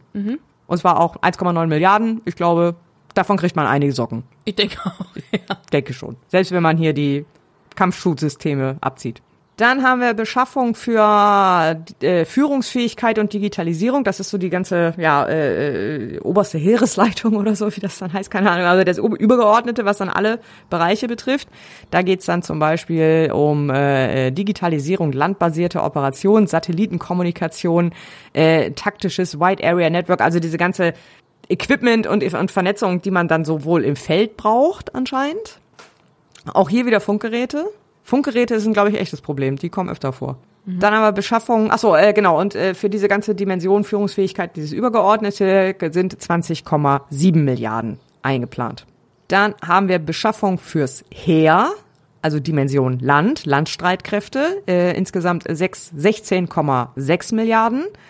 Da geht's zum Beispiel um sowas wie Schützenpanzer, Marder, schwere äh, Waffenträger für Infanterie, äh, Nachfolger über Schneefahrzeuge, äh, Nachfolge für luftverlegbare Fahrzeuge, Nachfolge für den TPZ, T-Panzer, irgendein Panzer, Fuchs heißt er, Main Ground Combat System und Sanitätsausstattung. Dann haben wir Beschaffung für die Marine. Dafür gibt es nur 8,8 Milliarden. Äh, das sind halt so verschiedene Schiffe, so Corvette, Fregatte, Future Naval Strike Missile, das klingt nach einer Rakete. U-Boote, Feststrumpf, Schlauchboot, nee, Feststrumpf, Festrumpf, Schlauchboot. Heißt, genau, Festrumpf, Schlauchboot. Und U-212, das klingt nach einem U-Boot. Und, ein dafür nur was- 8 Milliarden? Also, Das klingt ein bisschen teurer irgendwie. Ja, ne? Ich hätte jetzt so 8 Milliarden, das ist ein U-Boot, hätte ich jetzt fast vermutet. Ja, hätte ich jetzt auch gedacht. dass man so viele Schiffe davon kriegt so, und dann auch noch U-Boot-Flugabwehrkörper. Hm, okay, ist wohl doch nicht so teuer. Und es gibt dann jeweils nur einen davon, ich weiß es nicht. Also, hm. So, dann haben wir noch ein bisschen Beschaffung für die Luftwaffe, nämlich 33,4 Milliarden. Das ist quasi, ja, wenn ich das richtig sehe, fast die größte Position. Aber Flugzeuge sind auch teuer. Da ist zum Beispiel Entwicklung und Kauf vom Eurofighter ECR, Nachfolge für den Tornado-Kampfjet, Beschaffung schwerer Transporthubschrauber, leichte Unterstützungshubschrauber, weitere Seefernaufklärer, Future Combat Air System äh, und System zur Weltraumüberwachung und ein Lagezentrum mit Ausbaustufe 2. Das klingt nach irgendwie Age of Empires oder so. Genau. Ja. ja, also sehr, sehr, ist tatsächlich sehr detailliert jetzt festgelegt, äh, wofür da was ausgegeben werden darf und was da angeschafft werden soll. Zumindest für, für dieses Jahr. Also das ist ja der Wirtschaftsplan jetzt für dieses Jahr. Das kann sich ja sicherlich auch äh, jedes Jahr noch mal wieder ein bisschen ändern. Gehe ich mal stark von aus. Ich glaube, ne, Bedarfe ändern sich ja auch. Ja. Und ja, darauf hat Also man das soll jetzt jetzt alles noch dieses Jahr äh, Nein, das ist das, werden das oder nur die nicht, das kannst du nicht alles jetzt in diesem Jahr beschaffen. Also das ist jetzt die äh, äh, Verpflichtungsermächtigungen, die jetzt erteilt wurden, Mhm. so dass im Prinzip die Bestellung und Beschaffung dieser Sachen veranlasst werden kann. Ob Kann, man das okay. dann in diesem dann- Jahr alles schon macht, ist noch mal ein anderes Thema. Das wird man wahrscheinlich nicht schaffen. Äh, ich glaube, alleine so ein so ein so ein so ein, so ein Eurofighter-Flugzeug oder so zu bestellen, dauert ja eher Jahrzehnte und nicht so sehr Monate. Also das ähm, so lange meinst du? dünnes Eis. Ähm, ich irgendwie hörte ich sowas, dass äh, dass es so ewig dauert, so, so einen Eurofighter zu bestellen. Bei den, bestell, den, den bestellst du halt nicht einfach bei Amazon und die packen den ein und schicken den zu dir. So, also den, Ja gut, dass das ein bisschen äh, Zeit braucht, auch den zu produzieren und ähnliches, das ist schon, das ist, äh, denke ich, klar. eben. Aber dass das so lange dauert, hm, na gut. Ich glaube, die Socken gehen relativ schnell. Aber so so ein so ein so ein Kampf, nee, was ist das hier? So ein Tornado dauert, glaube ich, länger. Da muss man ja auch erstmal bei, da sind ja auch einige Sachen dabei, da geht's dann äh, nur darum, ein Nachfolgesystem für ein bestimmtes zu beschaffen, wo aber noch nicht festgelegt ist, was das für ein Nachfolgesystem ist. Das heißt, da muss man erstmal wahrscheinlich in so einen Auswahlprozess einsteigen. Das kann schon noch ein bisschen dauern. Okay. Ja, das ist das, worum man sich jetzt geeinigt hat und das, äh, was man so festgeschrieben hat. Dafür wurde dann auch das Grundgesetz jetzt geändert, also diese die ähm, die Grundgesetzänderung ist dann auch schon beschlossen. Die Zweidrittelmehrheit war dann hergestellt, nachdem die CDU-CSU da zugestimmt hat. Und das tritt jetzt in Kraft. Und damit, ähm, ja, kann ich jetzt weiterhin alle Ausgaben damit in Verbindung setzen. Ja. Hast, sind Tür und Tor geöffnet für deinen Sarkasmus. Richtig. Wobei mich nicht stört, wenn sie verschlossen sind, aber wenn sie offen sind, ist umso besser. Dann nutzt du sie halt auch. Dann nutze ich es auch. Ja, Das, ne, das, und das nächste Thema hat ja auch damit zu tun, deswegen schließe ich das ganz gut an. genau. Ich lasse mal kurz die Frau Präsidentin zu Wort kommen und dann geht's weiter. Ich rufe auf den Zusatzpunkt 2, Beratung des Antrags der Fraktion der AfD mit dem Titel Einsetzung eines ersten Untersuchungsausschusses der 20. Wahlperiode zum deutsch-politisch-militärisch-zivilen Engagement in Afghanistan 2001 bis 2021. Ja, ähm, es hat sich was zugetragen. Und zwar am 19.05.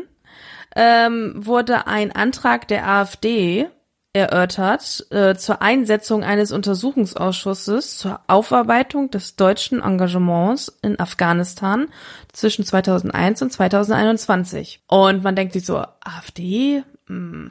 äh, komisch, dass überhaupt ein Antrag da erörtert wurde und dann äh, an die Ausschüsse zur weiteren Beratung überwiesen wurde. Na gut, das Ähm, passiert, das, das schon. Also das äh, kriegen die schon immer hin. Aber dass es tatsächlich mal ein relevanter war, das ist neu. Ja, genau, äh, das, das ist es ja. Ähm, und äh, also inhaltlich ähm, soll in diesem unter, also d- in diesem Untersuchungsausschuss ein Gesamtbild zum politisch-militärisch-zivilen Engagement der Bundesrepublik Deutschland in Afghanistan verschaffen werden und die genauen Gründe für sein Scheitern eruieren.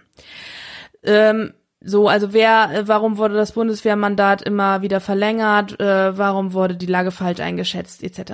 Der Antrag selber ähm, hat einen sehr polemischen Inhalt ähm, und wurde von den äh, Grünen zum Beispiel als Effekthascherei und total absurd betitelt. Aber Dem schließe ich Äh, mich an. Genau, also das ist natürlich, ähm, ja, äh, die Ampel selber hat aber ähm, in ihrem Koalitionsvertrag äh, einen Ausschuss vorgesehen, der eben die Aufarbeitung der Evaluierungsmission und des Gesamteinsatzes äh, in Afghanistan ähm, äh, aufarbeiten soll. Das, also dadurch, dass die AfD jetzt so einen Antrag gestellt hat, selbst wenn der, selbst wenn der inhaltlich äh, irgendwie übers Ziel hinausgeschossen ist und wieder irgendwie ja diese Polemik enthält, ähm, ist es äh, vom vom Grundsatz her genauso auch von der Ampel vorgesehen, dass es eben so einen Ausschuss gibt. Ähm, deswegen, wahrscheinlich, deswegen wurde jetzt auch dann ähm, auf die Tagesordnung gesetzt am, am 23.06., dass über so einen Einsetzungsantrag, jetzt nicht den von der AfD, aber dann den von, äh, gibt's den einen von der Ampel und die, also von den Ampelfraktionen und den und der CDU, gibt es eben einen eigenen Einsetzungsantrag für so einen solchen Untersuchungsausschuss. Und ähm, der soll, wie gesagt, am 23.06. debattiert werden. Der liegt noch nicht vor, aber bis dahin wird er dann vorliegen. Genau, der soll dann im Anschluss an die Ausschüsse für, ähm, Wahl, für Wahlprüfung, Immunität und Geschäftsführung überwiesen werden.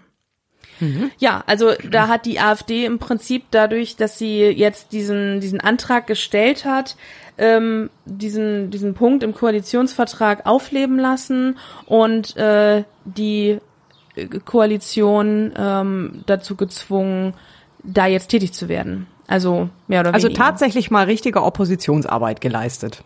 Ja, So, das ist ja der Job der Opposition äh, in, in so einem Parlament, die äh, Regierung vor sich herzutreiben und die auf ihre eigenen Versprechen ähm, sozusagen festzunageln. Das gelegentlich Genau. Also- ähm, klappt das mal. Also ich denke, ohne diesen Antrag hätten sie es wahrscheinlich auch, aber die hätten wahrscheinlich jetzt nicht irgendwie noch kurz vor der Sommerpause irgendwie äh, so einen Einsetzungsantrag auf äh, Tagesordnung gelegt.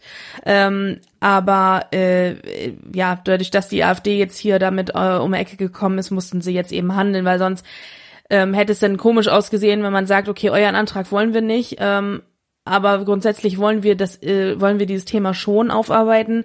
Also mussten sie jetzt handeln und sie konnten jetzt das nicht einfach gänzlich ignorieren, sagen wir es mal so. Nee, das stimmt. Also wahrscheinlich, das wäre dann, wenn es überhaupt noch dieses Jahr gekommen wäre, dann wäre es wahrscheinlich erst im November, Dezember oder sowas gekommen. Mhm. Aber im Zweifel hätte man dann auch immer sagen können, ja, nee, ist gerade so viel los, so mit Krieg und überhaupt und Corona kommt ja im Herbst auch wieder und weiß der Geier. Ja, ja, ich denke auch, also sie hätten es nicht zu diesem jetzigen Zeitpunkt schon angegangen, wären sie nicht angegangen. Zumal ja auch äh, noch andere Ausschüsse gerade mit Prüfungen äh, zu tun haben. Also hier, wir haben ja noch den Wahlprüfungsausschuss, da kommen wir auch später nochmal zu. Ähm, also äh, ich denke mal, dass das ist ja auch kein Thema, was mal eben in zwei, drei Sitzungen erledigt ist. Also da, der wird ja auch Jahre brauchen, dieser Untersuchungsausschuss. Ja. Ähm, vielleicht ist es ja deswegen auch gerade gut, dass das jetzt so gekommen ist, weil umso eher passiert das dann auch und umso eher umso eher er in, ein, eingesetzt wurde dieser Ausschuss, umso eher kann man dann auch mit einem Ergebnis rechnen. Ähm, aber das, das dauert natürlich, bis da ein Ergebnis vorliegt. Es ist auch wichtig, dass der Ausschuss jetzt auch so früh in der Legislaturperiode eingesetzt wird und nicht erst irgendwie äh, später, denn ähm, diese äh, Untersuchungsausschüsse enden mit der Legislatur. Also sprich, mhm. ähm, wenn der jetzt irgendwie, wenn, wenn das, wenn die das jetzt verschleppt hätten und ich sag mal erst 2024 oder so diesen Untersuchungsausschuss eingesetzt hätten, dann hätte der irgendwie ein halbes Jahr Zeit gehabt, mhm. um, um überhaupt zu einem Ergebnis zu kommen, beziehungsweise wäre möglicherweise auch einfach gar nicht zu einem Ergebnis gekommen. Ähm, so, dann hätte man sich zwar darauf zurückziehen können, so ja, wieso, wir haben doch unser Koalitionsversprechen eingehalten, so, aber eben bewusst mit einer äh, Frist, die einfach nicht mehr, wo einfach nichts mehr zu schaffen war. Insofern finde ich es tatsächlich gut, dass sie, äh, sie, sie da jetzt so ein bisschen ja vorgeführt wurden und, und ein bisschen äh, unter Druck gesetzt wurden eben vom Parlament und eben von der AfD-Fraktion, ähm, dass sie diesen Untersuchungsausschuss jetzt noch in diesem Jahr, in diesem ersten wirklichen Jahr der, der, äh, der Legislatur auch einsetzen mussten. Ja. Weil das wird mich äh, schon interessieren, was da so abgelaufen ist. Ich mhm.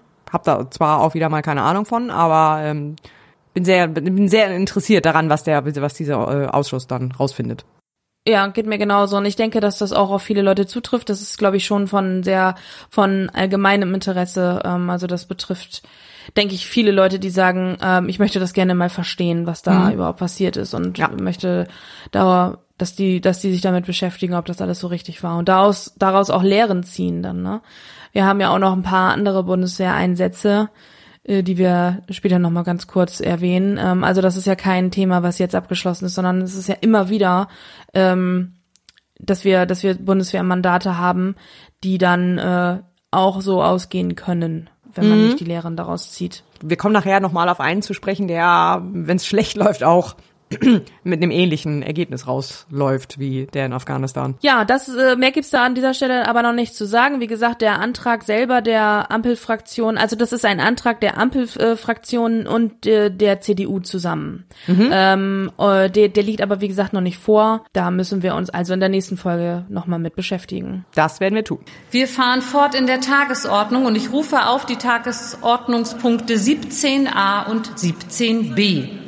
Zweite und dritte Beratung des von den Fraktionen SPD, Bündnis 90 Die Grünen und FDP eingebrachten Gesetzentwurfs zur effektiveren Durchsetzung von Sanktionen sowie Beratung der Beschlussempfehlung des Finanzausschusses zu dem Antrag der Fraktion der CDU-CSU mit dem Titel Schnelle und durchgreifende Reaktion des Rechtsstaats auf den Angriffskrieg Russlands ermöglichen. Ja, Sanktionsdurchsetzungsgesetz. Hier geht es jetzt nicht um die Hartz-IV-Sanktionen, wie in der letzten Folge, sondern hier geht es jetzt um die Sanktionen gegen Russland. Da muss man immer sehr stark auseinanderhalten. Verwechslungsgefahr.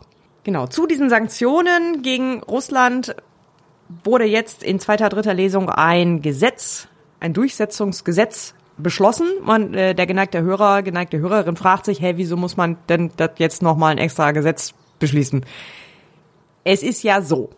Die EU oder die Vereinten Nationen haben bestimmte Sanktionen festgelegt. Das gilt dann auf internationaler Ebene. Sofern das, also soweit das gilt, da gibt's auch irgendwie völkerrechtlich, ist das manchmal auch ein bisschen schwierig, da will ich aber jetzt gar nicht drauf eingehen. Aber es gibt halt diese Sanktionen, die kommen von der EU, die kommen von den Vereinten Nationen. Jetzt muss das aber irgendwie noch in deutsches Recht umgesetzt werden, damit das dann auch tatsächlich greifen kann. Denn es ist ja so, so ein Grund, also so ein einmal so Grundlagen Rechtsstaat.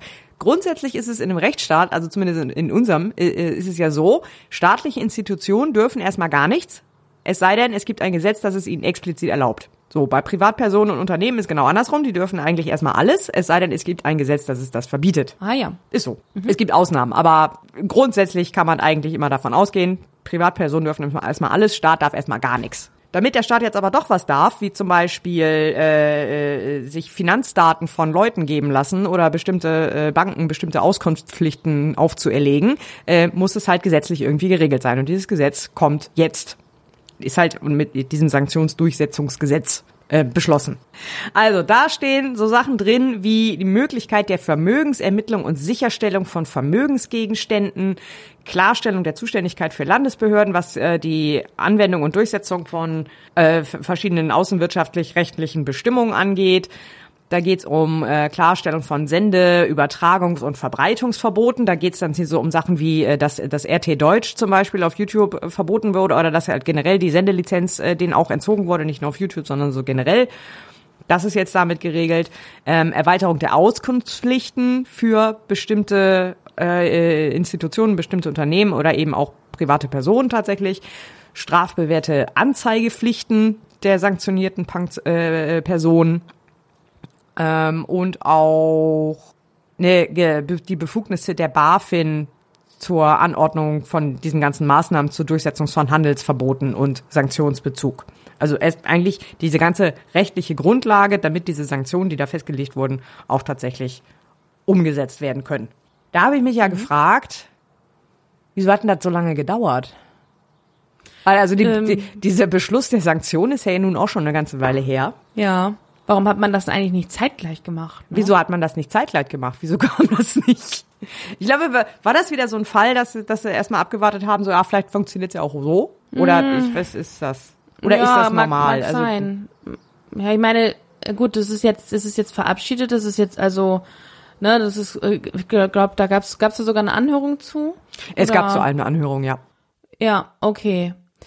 Das dauert ja sowieso dann immer seine Zeit, aber trotzdem, ne, das sind jetzt auch schon ein paar Monate her. Das hätte man jetzt auch dann irgendwie, ja, oder vielleicht ist das echt einfach der Komplexität und der, ähm, der, der, der generellen mhm. Zeit äh, so eines Gesetzes dann geschuldet. Also vielleicht ging es einfach auch nicht schneller, weil da ja auch erstmal ein paar Kapazitäten frei werden müssen, um sowas auszuarbeiten und so weiter und so fort. Also keine ja, Ahnung. Mag sein. Würde ich jetzt ja, gut, noch kein Sachen, Kalkül unterstellen. Äh, ein paar so. Sachen funktionierten ja auch tatsächlich so. Also zum Beispiel die, äh, das RT Deutsch äh, verboten wurde. Da, dafür brauchte man jetzt nicht direkt eine äh, gesetzliche Grundlage, weil einfach die zuständigen privaten Unternehmen, die da äh, dran beteiligt waren, die haben das einfach aus freien Stücken mehr oder weniger gemacht so, aber man hätte sie halt nicht zwingen können. Ja. Man, man hätte YouTube nicht zwingen können, äh, äh diesen Kanal darunter zu nehmen.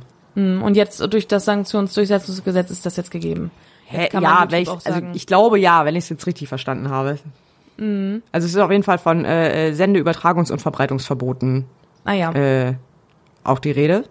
Gut, dann wollen wir mal sehen, wie sich das auswirkt äh, insgesamt, ob das dann äh, tatsächlich jetzt nochmal irgendwie eine einen Impact hat auf das ganze Thema oder äh, ob das am Ende dann auch nur wieder ein mhm. Tropfen auf dem heißen Stein ist und es nicht wirklich was an der Situation ändert, die da immer noch herrscht. Ja. Es ja. gab dazu auch noch einen weiteren äh, Antrag der Union, die da auch noch weitergehende Befugnisse eigentlich gefordert haben oder weitergehende Maßnahmen gefordert haben, äh, unter anderem äh, Offenbarungspflichten, also noch stärkere Offenbarungspflichten für Vermögenswerte. Also das ist die, wie das, wie das wiederum durchgesetzt werden soll, ist mir auch nicht so ganz klar.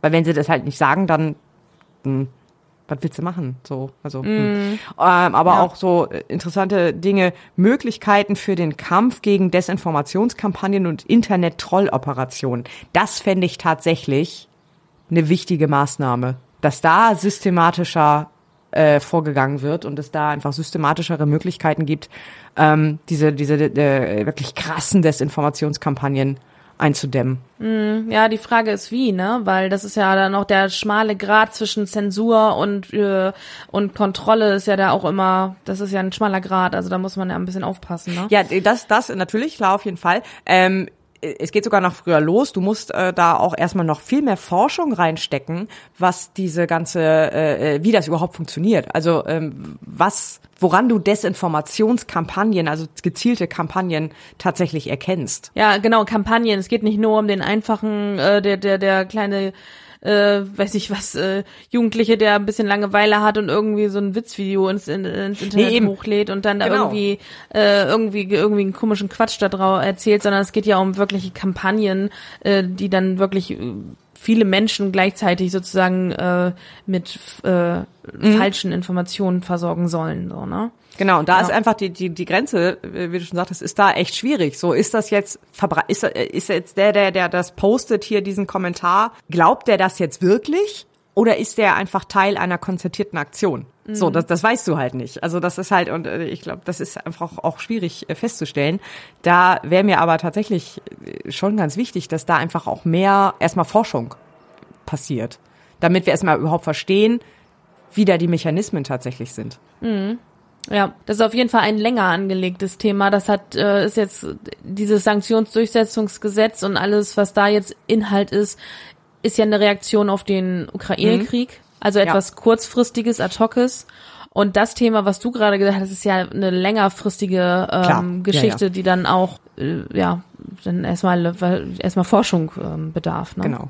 Wobei ähm, ich da auch nochmal dazu sagen muss, dieses Gesetz ähm, ist jetzt relativ neutral gehalten. Äh, Das bezieht sich jetzt nicht explizit nur auf diese Sanktionen gegen Russland jetzt äh, bezüglich des Angriffskriegs, sondern äh, das soll einfach generelle Möglichkeiten schaffen, diese Sorte von Sanktionen besser durchsetzen zu können. Also das äh, greift dann auch für zukünftige äh, äh, Fälle, wenn wenn irgendwie Sanktionen gegen jemand anders verhängt werden, weil irgendwas anderes ist. Also das ist jetzt keine explizite Gesetzgebung nur für diesen Fall. Also man wappnet sich damit, dass es irgendwie nochmal wieder vorkommt, solche Sachen. Ja, erstens das und dass man dann auch schneller reagieren kann als jetzt und das nicht erst drei Monate später irgendwie so richtig losgeht. Ja, Vielleicht auch keine Ja, schlechte ja. Sache. Ja, denke ich auch. Es wird, es wird nicht ruhiger in der Welt, denke ich auch nicht. Zombie-Apokalypse. Wir sind mitten in der Zombie-Apokalypse, ich sag's dir.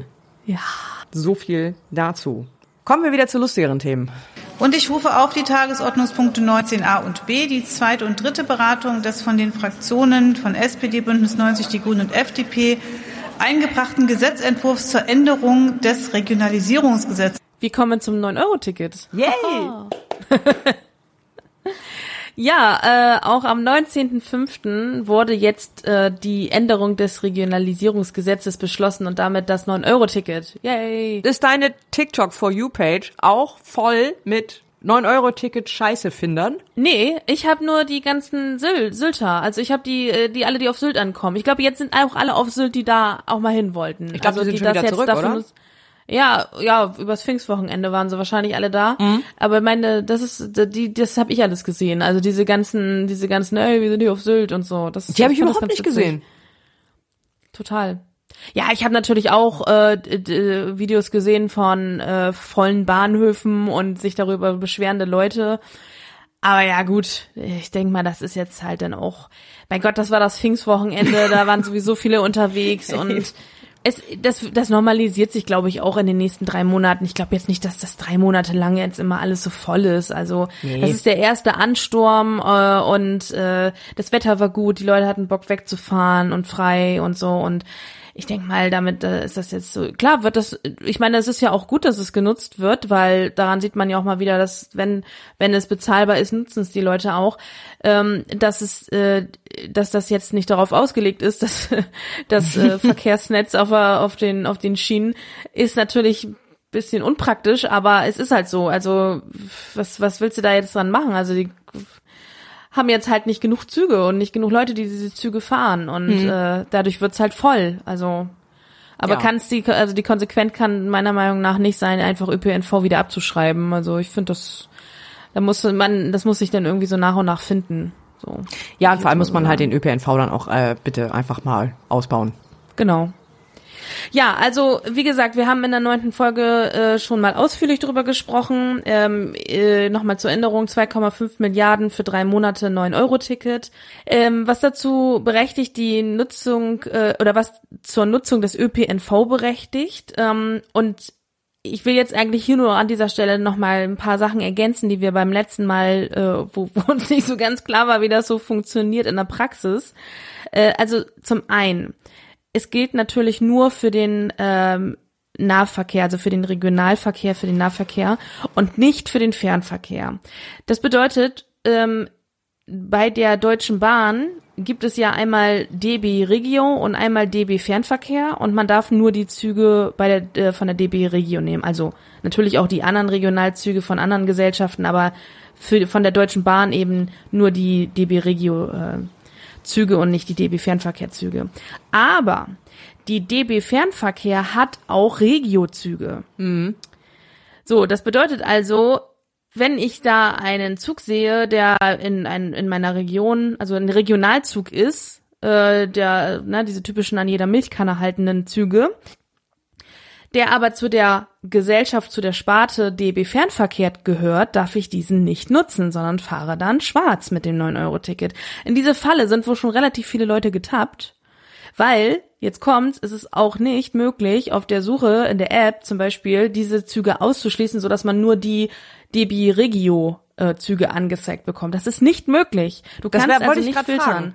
Das wollte nee. ich gerade fragen, ob man irgendeine Möglichkeit hat oder auch draußen am Zug, wenn du am Gleis tatsächlich stehst, ob du am Zug erkennen kannst, äh, was hat jetzt. Das weiß ich, das weiß ich tatsächlich nicht, ob das irgendwo steht, ob man das irgendwo sehen kann. Aber in der App, also in der Filterung der der Suchergebnisse, kannst du das nicht filtern. Das ist ein Statement von der Deutschen Bahn selber. Ah ja. Und äh, das, das ist unpraktisch hoch drei. Also was ist das? Also warum? Ich, warum wird den Leuten das so schwer gemacht? Ich verstehe es einfach nicht. Also dann, dann macht wenigstens eine Filterfunktion oder zeigt es direkt an auf den auf den Ja, oder sagt äh, einfach egal, ist egal, wer den betreibt. Regio ja. ist halt Regio, Ende der Diskussion. Ja. Was soll das? Genau.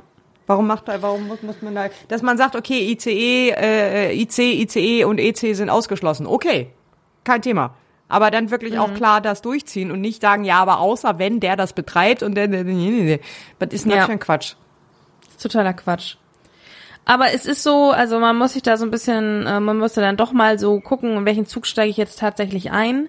Äh, da nur noch mal als Hinweis. Ähm, und dann hatten wir beim letzten Mal auch so darüber äh, sinniert, ist, wie macht man das, wenn man schon ein Jahresticket hat oder ein Monatsticket hat oh und ja, das so kriegt man dann irgendwie muss man dann irgendwie die, äh, kriegt man dann nur für die Zone, muss man das 9-Euro-Ticket doch noch dazu kaufen und so, nix da. Es gibt, man kriegt, wenn man, wenn man äh, schon fürs ganze Jahr zum Beispiel gezahlt hat, äh, kriegt man für diese drei Monate, kriegt man eine Erstattung, bis, also dass man eben nur auf diese 9 Euro für diese drei Monate kommt. Und dann gilt eben das Ticket, was man dann in der Hand hat, auch wenn da, keine Ahnung, Regionalticket äh, äh, Timbuktu steht, ist das dann das 9-Euro-Ticket. So. Also das ist, da muss man nicht noch extra 9-Euro-Ticket kaufen oder ähnliches. Also das, man kriegt eine Erstattung und zahlt dann am Ende, also zahlt für diese drei Monate genauso viel wie Leute, die sich das einzeln kaufen. Und äh, es gilt dann halt genauso wie das 9-Euro-Ticket. So. Wobei ich das, so glaube ich, nochmal experimentell untersuchen werde. Ähm, ob dann auch ähm, ein, ein, ein Schaffner in, keine Ahnung, Nordrhein-Westfalen irgendwas mit meinem Mia-Karte aus Bremen was anfangen kann. Äh, ja, das ähm, im Zweifelsfall ist es ein regionales Ticket oder ein, ein Ticket, was zum, zur, zur Nutzung von ÖPNV ähm, berechtigt und das müssen die ja kennen. Also oder beziehungsweise nicht explizit das, aber sie müssen es zumindest als das werten dann. Okay, ob sie dann so ein kleines Büchlein dabei haben, wo einfach alle Jahrestickets aus allen Städten und allen Gemeinden irgendwie aufgelistet sind?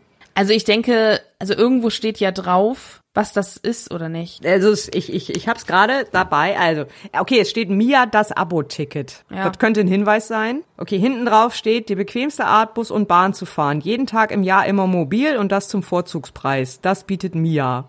Ja, ja. okay, kann, also man kann darauf schließen, dass es auf jeden Fall so ein Abo ist und auch ein Jahresabo. Mhm. Ja, okay. Ja, genau. Ähm, und dann, das ist also, das wollte ich nur noch mal ergänzen dazu. Ähm, das Gesetz selber hat jetzt in der ähm, zweiten und dritten Lesung nichts Neues noch mal beinhaltet. Also es gab da jetzt keine Änderungen oder ähnliches.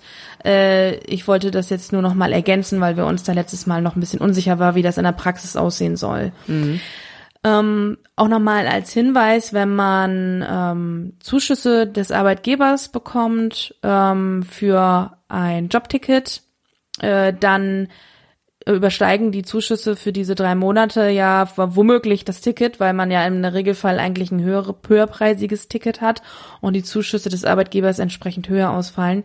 Es gibt aber eine äh, Vereinfachungsregel vom Bundesfinanzministerium, was sagt, ähm, selbst wenn ihr dann dadurch mehr habt oder mehr Zuschuss habt, als eigentlich Kosten dagegen stehen, sind diese Zuschüsse trotzdem weiterhin steuer- und sozialversicherungsfrei.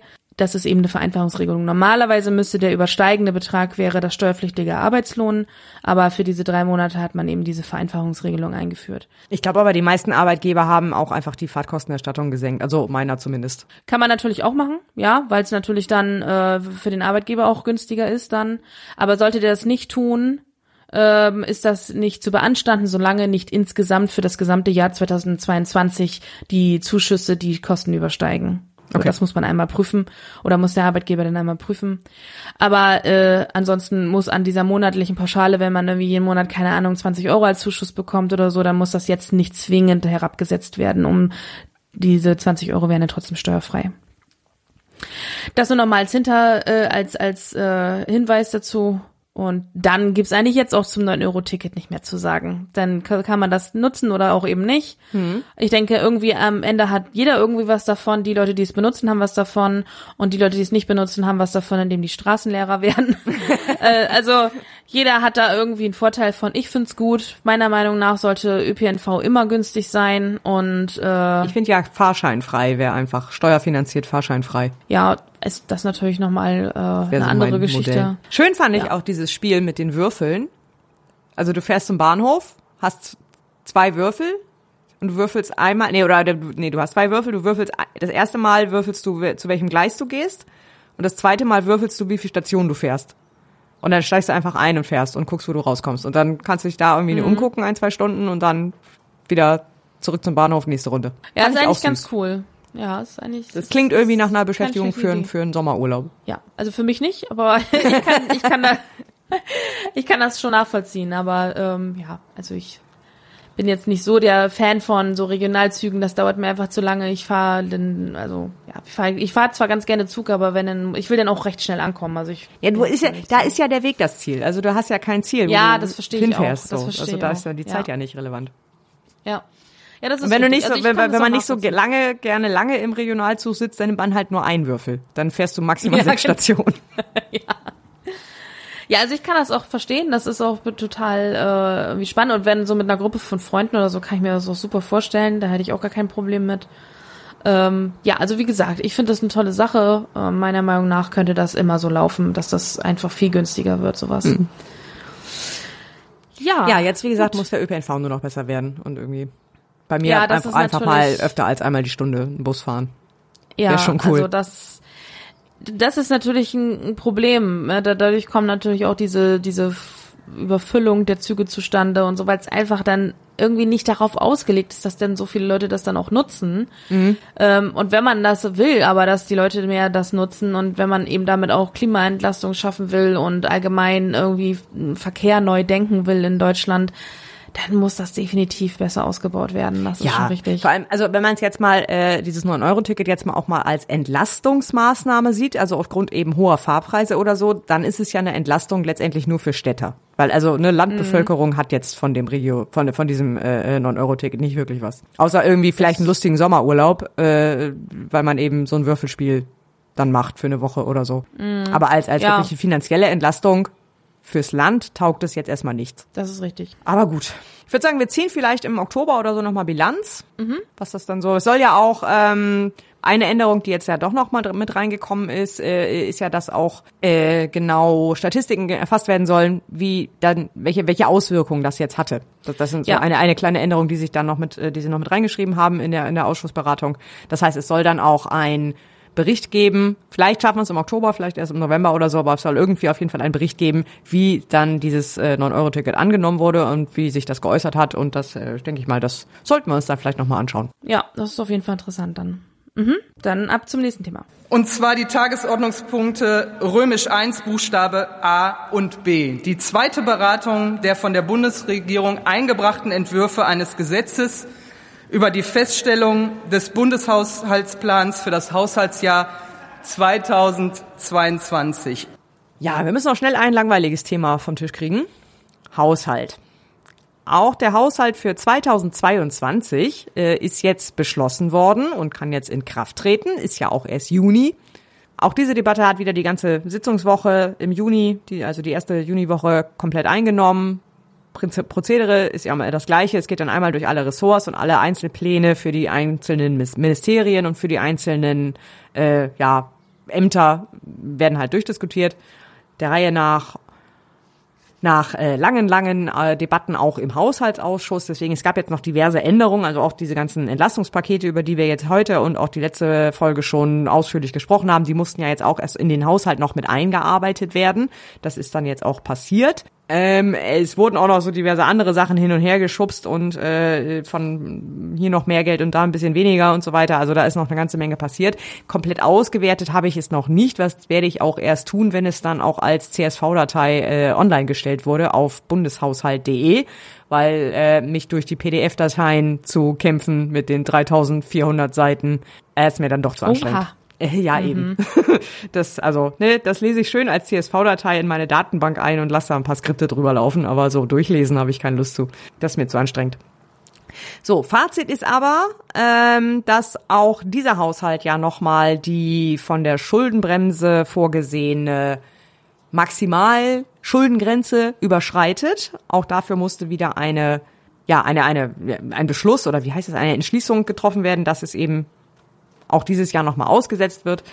Die Überschreitung beläuft sich auf insgesamt 115 Milliarden Euro. Da ist sie diese 100 Euro Sondervermögen Bundeswehr nicht eingerechnet. Also die kommen nochmal extra. Also sprich, insgesamt sind wir dann bei Neuverschuldung von 215 Milliarden.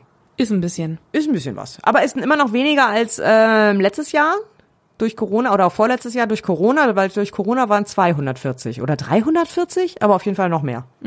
Also es ist jetzt immerhin, es ist weniger als letztes Jahr. Wie gesagt, auch dafür wurde die Schuldenbremse jetzt für dieses Jahr wieder ausgesetzt. In der Begründung immer noch wegen Corona und Pandemiebekämpfung, jetzt aber auch eben äh, mit Bezug auf den Angriffskrieg, mit Bezug auf die hohen Energiepreise und die Inflation. Also das äh, wurde dann auch eben als Krise äh, oder als, als Grund jetzt für die Aussetzung an, ähm, mit angegeben. Das Ganze unter der Zustimmung auch der Union natürlich, weil auch dafür braucht man jetzt wieder eine Zweidrittelmehrheit, weil betrifft ja die Schuldenbremse, die im Grundgesetz steht. Aber auch das ist jetzt durch und beschlossen und jetzt können sie direkt einsteigen in die Haushaltsverhandlung für 2023. Die schließen Ja. direkt an. Also das ist der Haushaltsplan 2023 wird auch demnächst äh, vielleicht noch ja, wahrscheinlich nicht mehr vor der Sommerpause, aber auf jeden Fall kurz nach der Sommerpause noch vorgelegt. Nach dem Haushalt ist vor dem Ha, Haushalt. nach ne? dem Haushalt ist vor dem Haushalt, richtig. Ich hoffe aber auch, dass wir bis zur nächsten Folge oder zumindest bis zum äh, äh, zu unserem Jahresrückblick in der im Sommer, also im August, äh, dass wir dann, dass er dann auch online ist, so dass man dann auch ein bisschen gucken kann, so wie hat, wie verteilt sich denn das Geld jetzt eigentlich? Also insgesamt wird, interessieren wird mich das schon. Ja. Insbesondere im Ja. Vergleich eben zum Jahr davor, der ja noch dann der letzte Haushalt der ähm, großen Koalition war. Müssen wir dann noch mal schauen. Gut. Ja, dann haben wir noch ein bisschen Neues von der Wahlrechtskommission, denn auch da haben noch mal wieder zwei Sitzungen stattgefunden. Also Wahlrechtskommission, die machen, haben schon eine hohe Taktzahl, muss ich sagen. Ähm, es gab eine Sitzung im Mai am 19.05. und dann noch mal eine am 2.06. Also immer in der Sitzungswoche an dem jeweiligen Donnerstag ist ja der, der Plan. Immer wenn Sitzungswoche ist, ist auch Sitzung der Wahlrechtskommission. Und diesmal ging es in beiden Terminen um die Verkleinerung des Bundestags.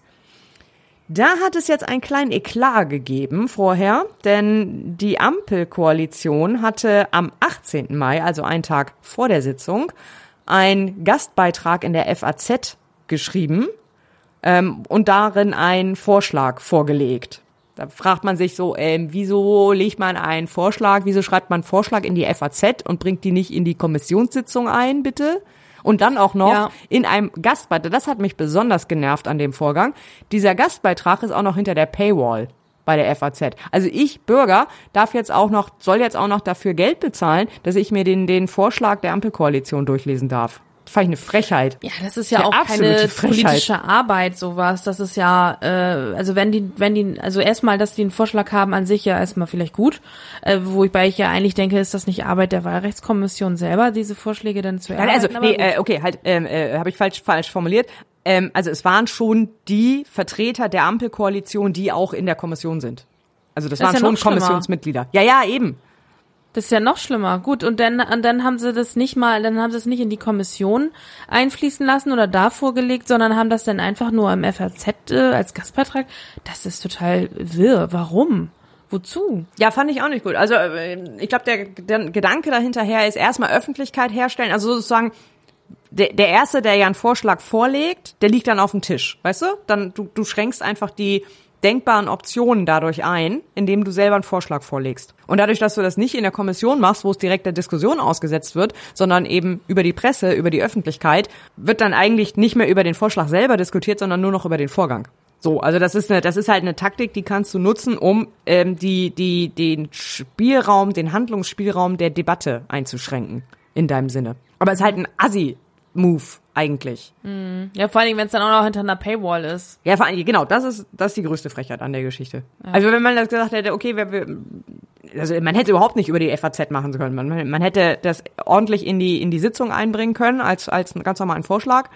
Und dann vielleicht am nächsten Tag, um eben Öffentlichkeit herzustellen, um den, diesen Diskurs in die Öffentlichkeit zu tragen. Okay. Aber nicht so rum. Also das fand ich nicht in Ordnung. Das fanden auch ganz viele andere nicht in Ordnung, äh, äh, wenig überraschend.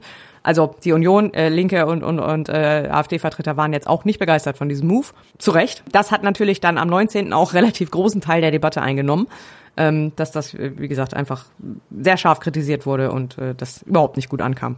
Ähm, ich kann tatsächlich auch nicht wirklich erklären, was dieser Vorschlag jetzt genau macht, weil erstens war er, wie gesagt, hinter der Paywall. Zweitens habe ich, äh, ist er dann dadurch auch in der Debatte selber, in der Sitzung selber, nur so bruchstückhaft nochmal erläutert worden. Also er ist dann nicht wirklich erklärt worden da. So und die die einzelnen Bruchstücke habe ich nicht zusammenbekommen. Also das habe ich dann nicht verstanden. Also es hatte irgendwie was damit zu tun, dass dann ähm, ja, dass dann die Direktmandate an die Zweitstimme irgendwie gekoppelt sind und du die nur kriegst, wenn du auch über die Zweitstimme genug Stimmen hättest, damit du dann das kriegen würdest.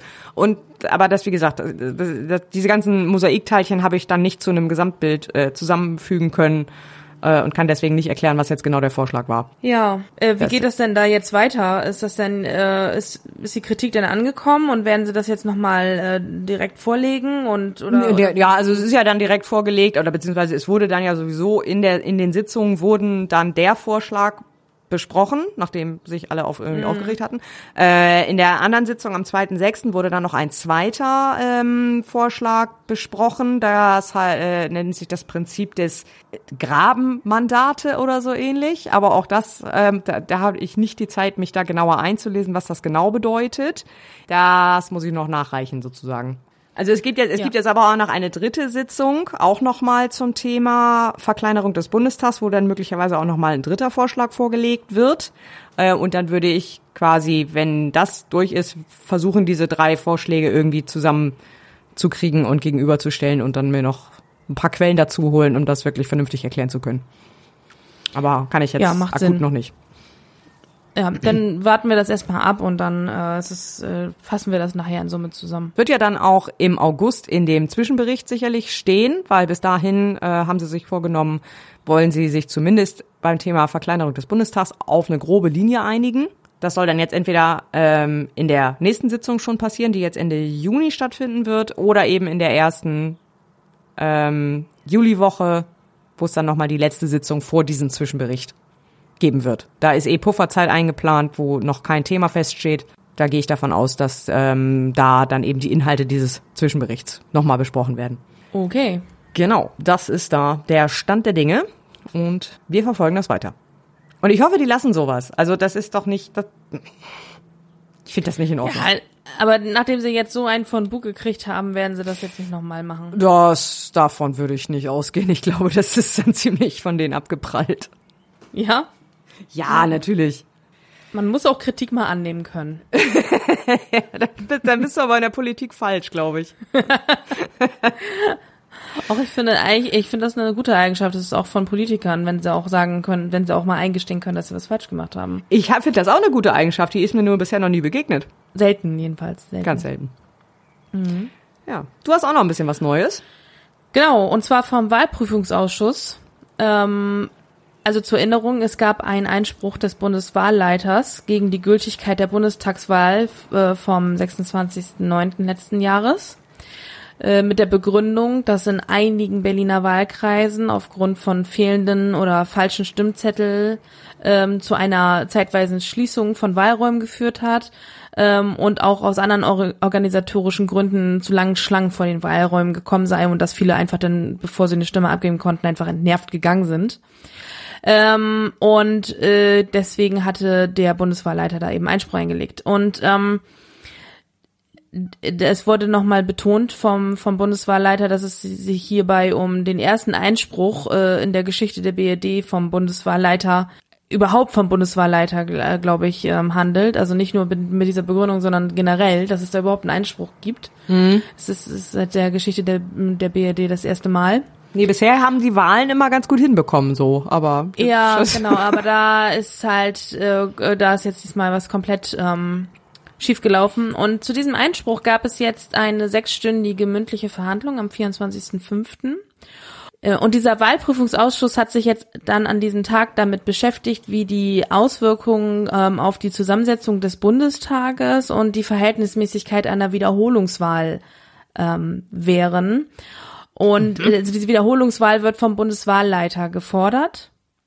Mhm. Der, der möchte das gerne. Und äh, dieser Ausschuss hat da jetzt eben drüber beraten. Ähm, die Vorsitzende Daniela Ludwig äh, von der CDU teilte aber mit, dass das, äh, das mit einer endgültigen Entscheidung über diesen Einspruch vor der Sommerpause nicht zu rechnen sei. Ah. Äh, das war jetzt, wie gesagt, nur die erste, die erste Verhandlung darüber und äh, das Ende ist noch nicht abzusehen. Ähm, ah, okay. Ja. Ob es und äh, in welcher Form es dann eine Wiederholungswahl gibt, das wird sich dann am Ende rausstellen. Ja. Ja, und wann vor allem? Dann so drei ja, Monate genau. vor der nächsten Bundestagswahl oder so. Ja, genau. ja, ja, ja, aber überleg mal ernsthaft. Also, weil, wie lange dauert das? Also, wenn die jetzt nach der Sommerpause erst eine Entscheidung fällen, also im, im, im frühestens im September, dann wird das dieses Jahr erstmal schon mal nichts mehr. Weil das dauert ja auch sowas vorzubereiten. Du musst ja den Wahlzettel wieder drucken und den ganzen Gedöns. Ne? Du baust ja nicht einfach ja. die Ohren wieder auf und dann lässt, rufst alle wieder zusammen, sondern das ist ja auch ein Prozess, der dauert ja mindestens ein halbes Jahr. Das heißt, äh, da, dann reden wir frühestens davon, dass das irgendwie im März, April, Mai nächsten Jahres stattfindet, also in einem Jahr ungefähr. Ja. Und dann ist die also halbe Legislat und dann ist die halbe Legislaturperiode schon rum.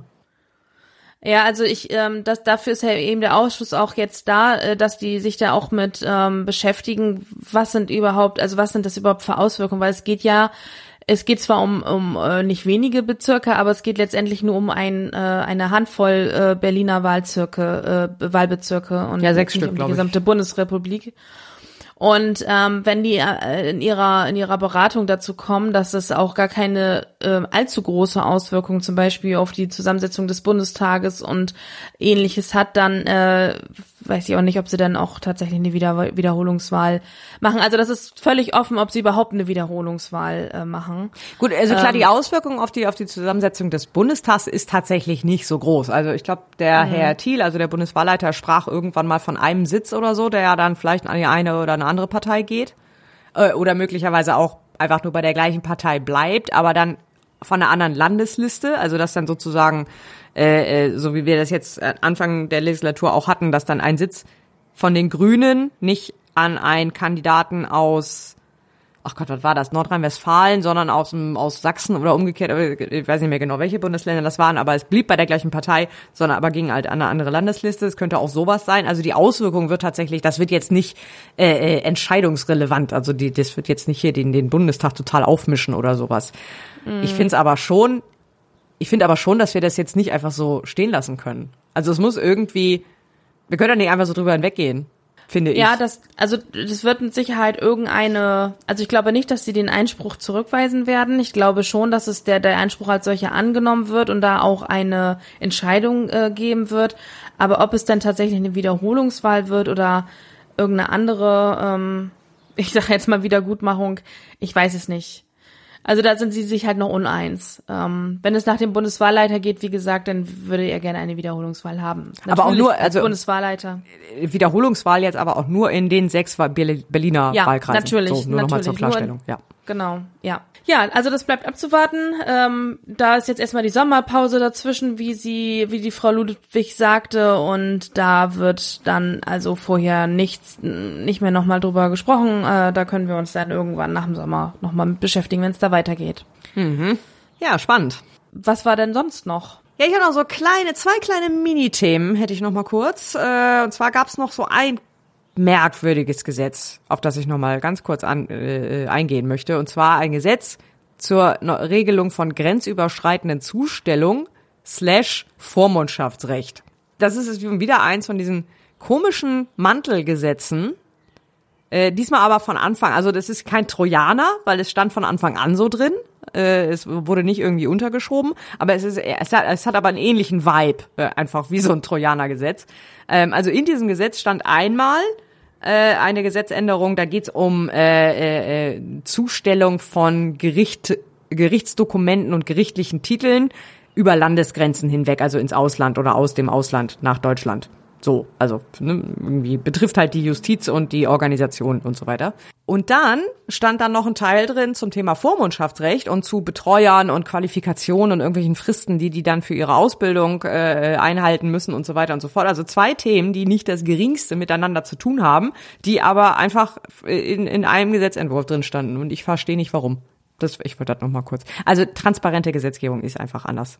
Und dann, außerdem hat dann der Ausschuss in diese Beschlussfassung dann auch noch äh, auch noch so diverse äh, Änderungen mit reingeschrieben. Auch keine richtigen Trojaner, weil da ging es nur darum, äh, Ministerien umzubenennen. Also ne, dann hier Bundesinnenministerium äh, hieß ja vorher Bundesministerium für Innen, Bau und Heimat und Bau ist jetzt ein eigenes Ministerium, also musste überall der Name geändert werden. Das haben sie da auch einfach mit reingeschrieben, weil wenn wir schon mal hier wild mischen, dann kann man das ja auch mit reinschreiben. Ja, aber vielleicht braucht es auch manchmal einfach sowas mit der Überschrift Diverses, äh, weil es einfach für weil es einfach das Papier für die einzelnen Sachen irgendwie nicht nicht lohnt. So die äh, sonstiges Kiste de, genau, des, sonstiges. des Bundestags. Ja, ja, okay. Ja. Vielleicht muss das einfach so muss man so das sehen. Na gut. Okay, mhm. das war die eine Sache. Äh, zweite Sache, wir haben auch noch mal so ein paar äh, Bundeswehreinsätze, die jetzt auch äh, beschlossen wurden. Ähm, und zwar die beiden Einsätze in Mali, nämlich einmal der Einsatz MINUSMA und jetzt steht in meinen Notizen natürlich der andere in Mali. Ähm, ich glaube, EUTM war der Name. EUTM hieß der, glaube ich, genau. Da gab es ja im Vorfeld auch einige Diskussionen, ob die denn fortgesetzt werden sollen. Also nicht nur in Deutschland, sondern so generell auch in der, äh, in, ich glaube, in der Vereinten Nationen hatte das auch, äh, also das war, glaube ich, auch ein Verein, ja, das war ein äh, UN-Einsatz. Also auch in den Vereinten Nationen gab es äh, solche Diskussionen. Schweden hat jetzt auch schon angekündigt, nächstes Jahr alle äh, Kräfte abziehen zu wollen. Ähm, Deutschland hat das noch nicht getan, aber sie haben jetzt eine Ausstiegsklausel mit reingeschrieben in dieses Mandat. Das ist neu, das gab es so auch noch nicht, äh, habe ich gelesen. Ähm, wo halt drin steht, okay, wenn sich die Situation in Mali weiter verschlechtert, dann kann der Einsatz eben auch abgebrochen werden. Das äh, fand ich auch eine interessante Reaktion darauf.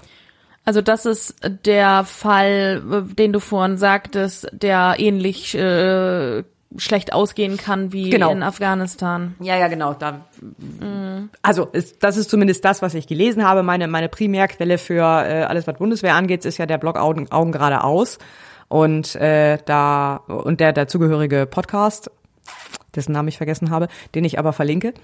Und da war halt die Rede davon, dass Mali eventuell äh, viel in der Diskussion war, dass das eben ähnlich äh, böse ausgehen kann wie Afghanistan. Insofern, ja. Wie gesagt, finde ich eine interessante Reaktion, dass das dann eben, dass man dann zumindest sagt, ja, okay, also bevor da äh, alles explodiert oder so, mm. beenden wir das lieber. Ja. Genau. Und außerdem wurde dann noch äh, in, äh, nach erster Lesung äh, ein weiterer Einsatz in den Ausschuss überwiesen, nämlich der Bundeswehreinsatz im Libanon namens äh, UNIFIL oder UNIFIL oder irgendwie so. Ähm, steht für United Nations Interim Forces in Lebanon. Da geht es um die Verhinderung von Waffenschmuggel in den Libanon und äh, damit quasi sowas wie die Absicherung der nördlichen Seegrenze Israels. Bundeswehr beteiligt sich daran seit 2006 momentan mit 120 Einsatzkräften. Das ist aber auch eher so ein Einsatz, der bisher äh, in, äh, unter den Parteien eher unstrittig war. Also äh, SPD, Grüne und FDP haben die letzten Male auch schon zugestimmt, auch die Grünen und FDP auch, ohne dass sie in der Regierung waren. Also da ist halt äh, in der Koalition nicht strittig, dass man, dass die Bundeswehr an diesem Einsatz teilnimmt. Ja, und dann wurden noch so diverse andere Gesetze beschlossen. Genau, also in zweiter und dritter Lesung beschlossen wurden das Sanktionsmoratorium. Äh, das betrifft die Hartz-IV-Sanktion, das hatten wir auch schon mal besprochen. Ähm, dann die Energiesteuersenkung. Äh, Sprit wird günstiger. Also angeblich. Ähm, ja, für die für die und für die äh, Tankstellen wird er günstiger. Ja, ja, genau. Also hatten wir hatten wir eben schon mal den mhm. kleinen äh, Sidekick. Ähm, dann äh, das LNG Beschleunigungsgesetz, darüber haben wir auch schon mal gesprochen. Und äh, dann noch die Änderung des Bundesfernstraßengesetzes und der die Erhöhung des Mindestlohns und die Erhöhung der Minijobgrenze. Jawohl. Da hatten wir auch ausführlich schon drüber gesprochen und damit komm, geht der Mindestlohn ab äh, Oktober auf 12 Euro hoch. Genau. Dann auch nach erster Lesung in die Ausschüsse überwiesen wurden noch zwei Änderungen des Aufenthaltsgesetzes, beide vorgeschlagen von den Linken. Da geht es einmal um äh, Ehegattennachzug, einmal ums Bleiberecht und dann noch ein, äh, äh, eine Änderung des Hopfengesetzes vom Bundeswirtschafts äh, nee, Bundeslandwirtschaftsministerium. Dann gab es noch eine Debatte zu, ähm, vom Zukunftszentrum für deutsche Einheit und europäische Transformation. Mhm. Äh, dann gab es eine Regierungserklärung zum außerordentlichen Europäischen Rat und eine aktuelle Stunde zur Finanzpolitik. Ja, dann kommen wir zum Ausblick auf die nächsten Sitzungswochen. Wir haben jetzt schon ganz oft erwähnt, das sind jetzt, äh, also die Sommerpause naht. Wir haben jetzt die letzten beiden Sitzungswochen vor der Sommerpause. Das ist jetzt einmal die letzte Juniwoche, also vom, äh, vom nee, vorletzte Juniwoche vom 22. bis 24. Juni und dann nochmal eine Anfang Juli vom 5. bis 8. Und dann passiert erstmal nichts mehr bis September. Das heißt, alles, was dann nicht beschlossen ist, passiert dann erstmal nicht. So, entsprechend voll ist jetzt auch schon wieder die Tagesordnung. Also äh, bisher ist nur die bekannt für die äh, Sitzungswoche jetzt im Juni. Und für die steht schon auf der Tagesordnung einmal die Abschaffung von Paragraph 219a. Dann die Bundeswehreinsätze KFOR Kosovo und Euro Eufor Altea. Okay. Dann mal wieder das Handelsabkommen CETA. Das stand allerdings auch schon dreimal auf der Tagesordnung, wurde jedes Mal wieder abgesetzt. Mal gucken, ob es diesmal kommt. Dann die virtuelle Hauptversammlung. Ein Gesetz zum Hager Übereinkommen. Äh, das Infektionsschutzgesetz. Mal wieder. Äh, dann die Umsetzung der Europäischen Bürgerinitiative. Änderung personenstandsrechtlicher Vorschriften. Da muss ich nochmal genauer reingucken, weil das interessiert mich. Aber da bin ich nicht zugekommen. Außerdem das Sondervermögen Energie- und Klimafonds. Die Digitalisierungsrichtlinie. Oh, spannend. Gerade schon erwähnt, der Bundeswehreinsatz äh, Libanon Unifil, der kommt dann in die zweite, dritte Lesung. Dann etwas zum Vorkaufsrecht in Milieuschutzgebieten. Zu transparenten Arbeitsbedingungen in der EU. Äh, die Änderung der Abgabenordnung. Zum Thema Entschädigung im Fall einer Geflügelseuche, ein äh, Gesetzentwurf der Unionsfraktion. En, äh, dann Änderung von Verbrauchsteuergesetzen. Und die 27. und 28. Änderung des BAföG. Außerdem, äh, gerade schon erwähnt, die nächste Debatte ähm, zur Sterbehilfe und die Einsetzung des Untersuchungsausschusses zu Afghanistan. Ja, und ansonsten, äh, wie gesagt, Sommerpause steht vor der Tür. Ähm, es hängen ja noch so diverse Gesetze im Ausschuss fest, die jetzt noch nicht auf der Tagesordnung stehen, aber die vielleicht dann im Juli noch mal kommen.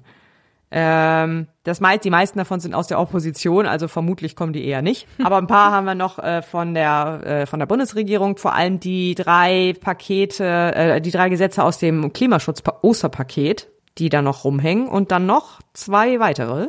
Äh, zur Bekämpfung ähm, terroristischer Online-Inhalte und äh, wieder das Änderung des Hopfengesetzes. Ja, also die Liste ist noch lang. Mal gucken, was sie noch schaffen. Ja, also äh, die Tagesordnung auf jeden Fall vor der äh, Sommerpause ist noch richtig voll und äh, da sind noch einige Themen für unsere nächste Folge dabei. Mhm. Ja, und dann ist erstmal Ruhe. und dann geht's gestärkt nach der Sommerpause weiter. Ja, für uns ja nicht. Also wir hier, aber hier gibt's keine Sommerpause. Nee, hier gibt's keine Sommerpause, ähm, aber äh, für die Politik geht's dann weiter. Ja. Gut, dann würde ich sagen, haben wir's für heute. Diesmal ein bisschen Ja. kurz und knackig. Wir haben mal versucht, uns kurz zu halten. Genau. Mal gucken. Ich wer- werde beim Schneiden merken, ob uns das gelungen ist. Also kurz ist vielleicht auch was anderes, kürzer vielleicht. Also Kürzer, man- ja, kürzer. Zwei, zweieinhalb Stunden fanden wir dann doch ein bisschen viel. Okay, dann würde ich sagen, bedanken wir uns für die Aufmerksamkeit. Vielen Dank fürs Zuhören. Ihr könnt diesen Podcast abonnieren auf Spotify, auf Apple, iTunes, in eurem Podcatcher eurer Wahl. Überall, wo es Podcasts gibt. Das war's, ne? Setomo Goat. Wir verabschieden uns für heute und wir sagen bis zum nächsten Mal. Seto. Wir sind damit am Schluss unserer heutigen Tagesordnung. Ich berufe die nächste Sitzung des Deutschen Bundestages ein auf Mittwoch, den 22. Juni, 13 Uhr. Ich wünsche Ihnen ein gesegnetes Pfingstfest und alles Gute. Kommen Sie gut nach Hause. Die Sitzung ist geschlossen. Also das war jetzt wirklich ein, ein Vergnügen. Vielen Dank.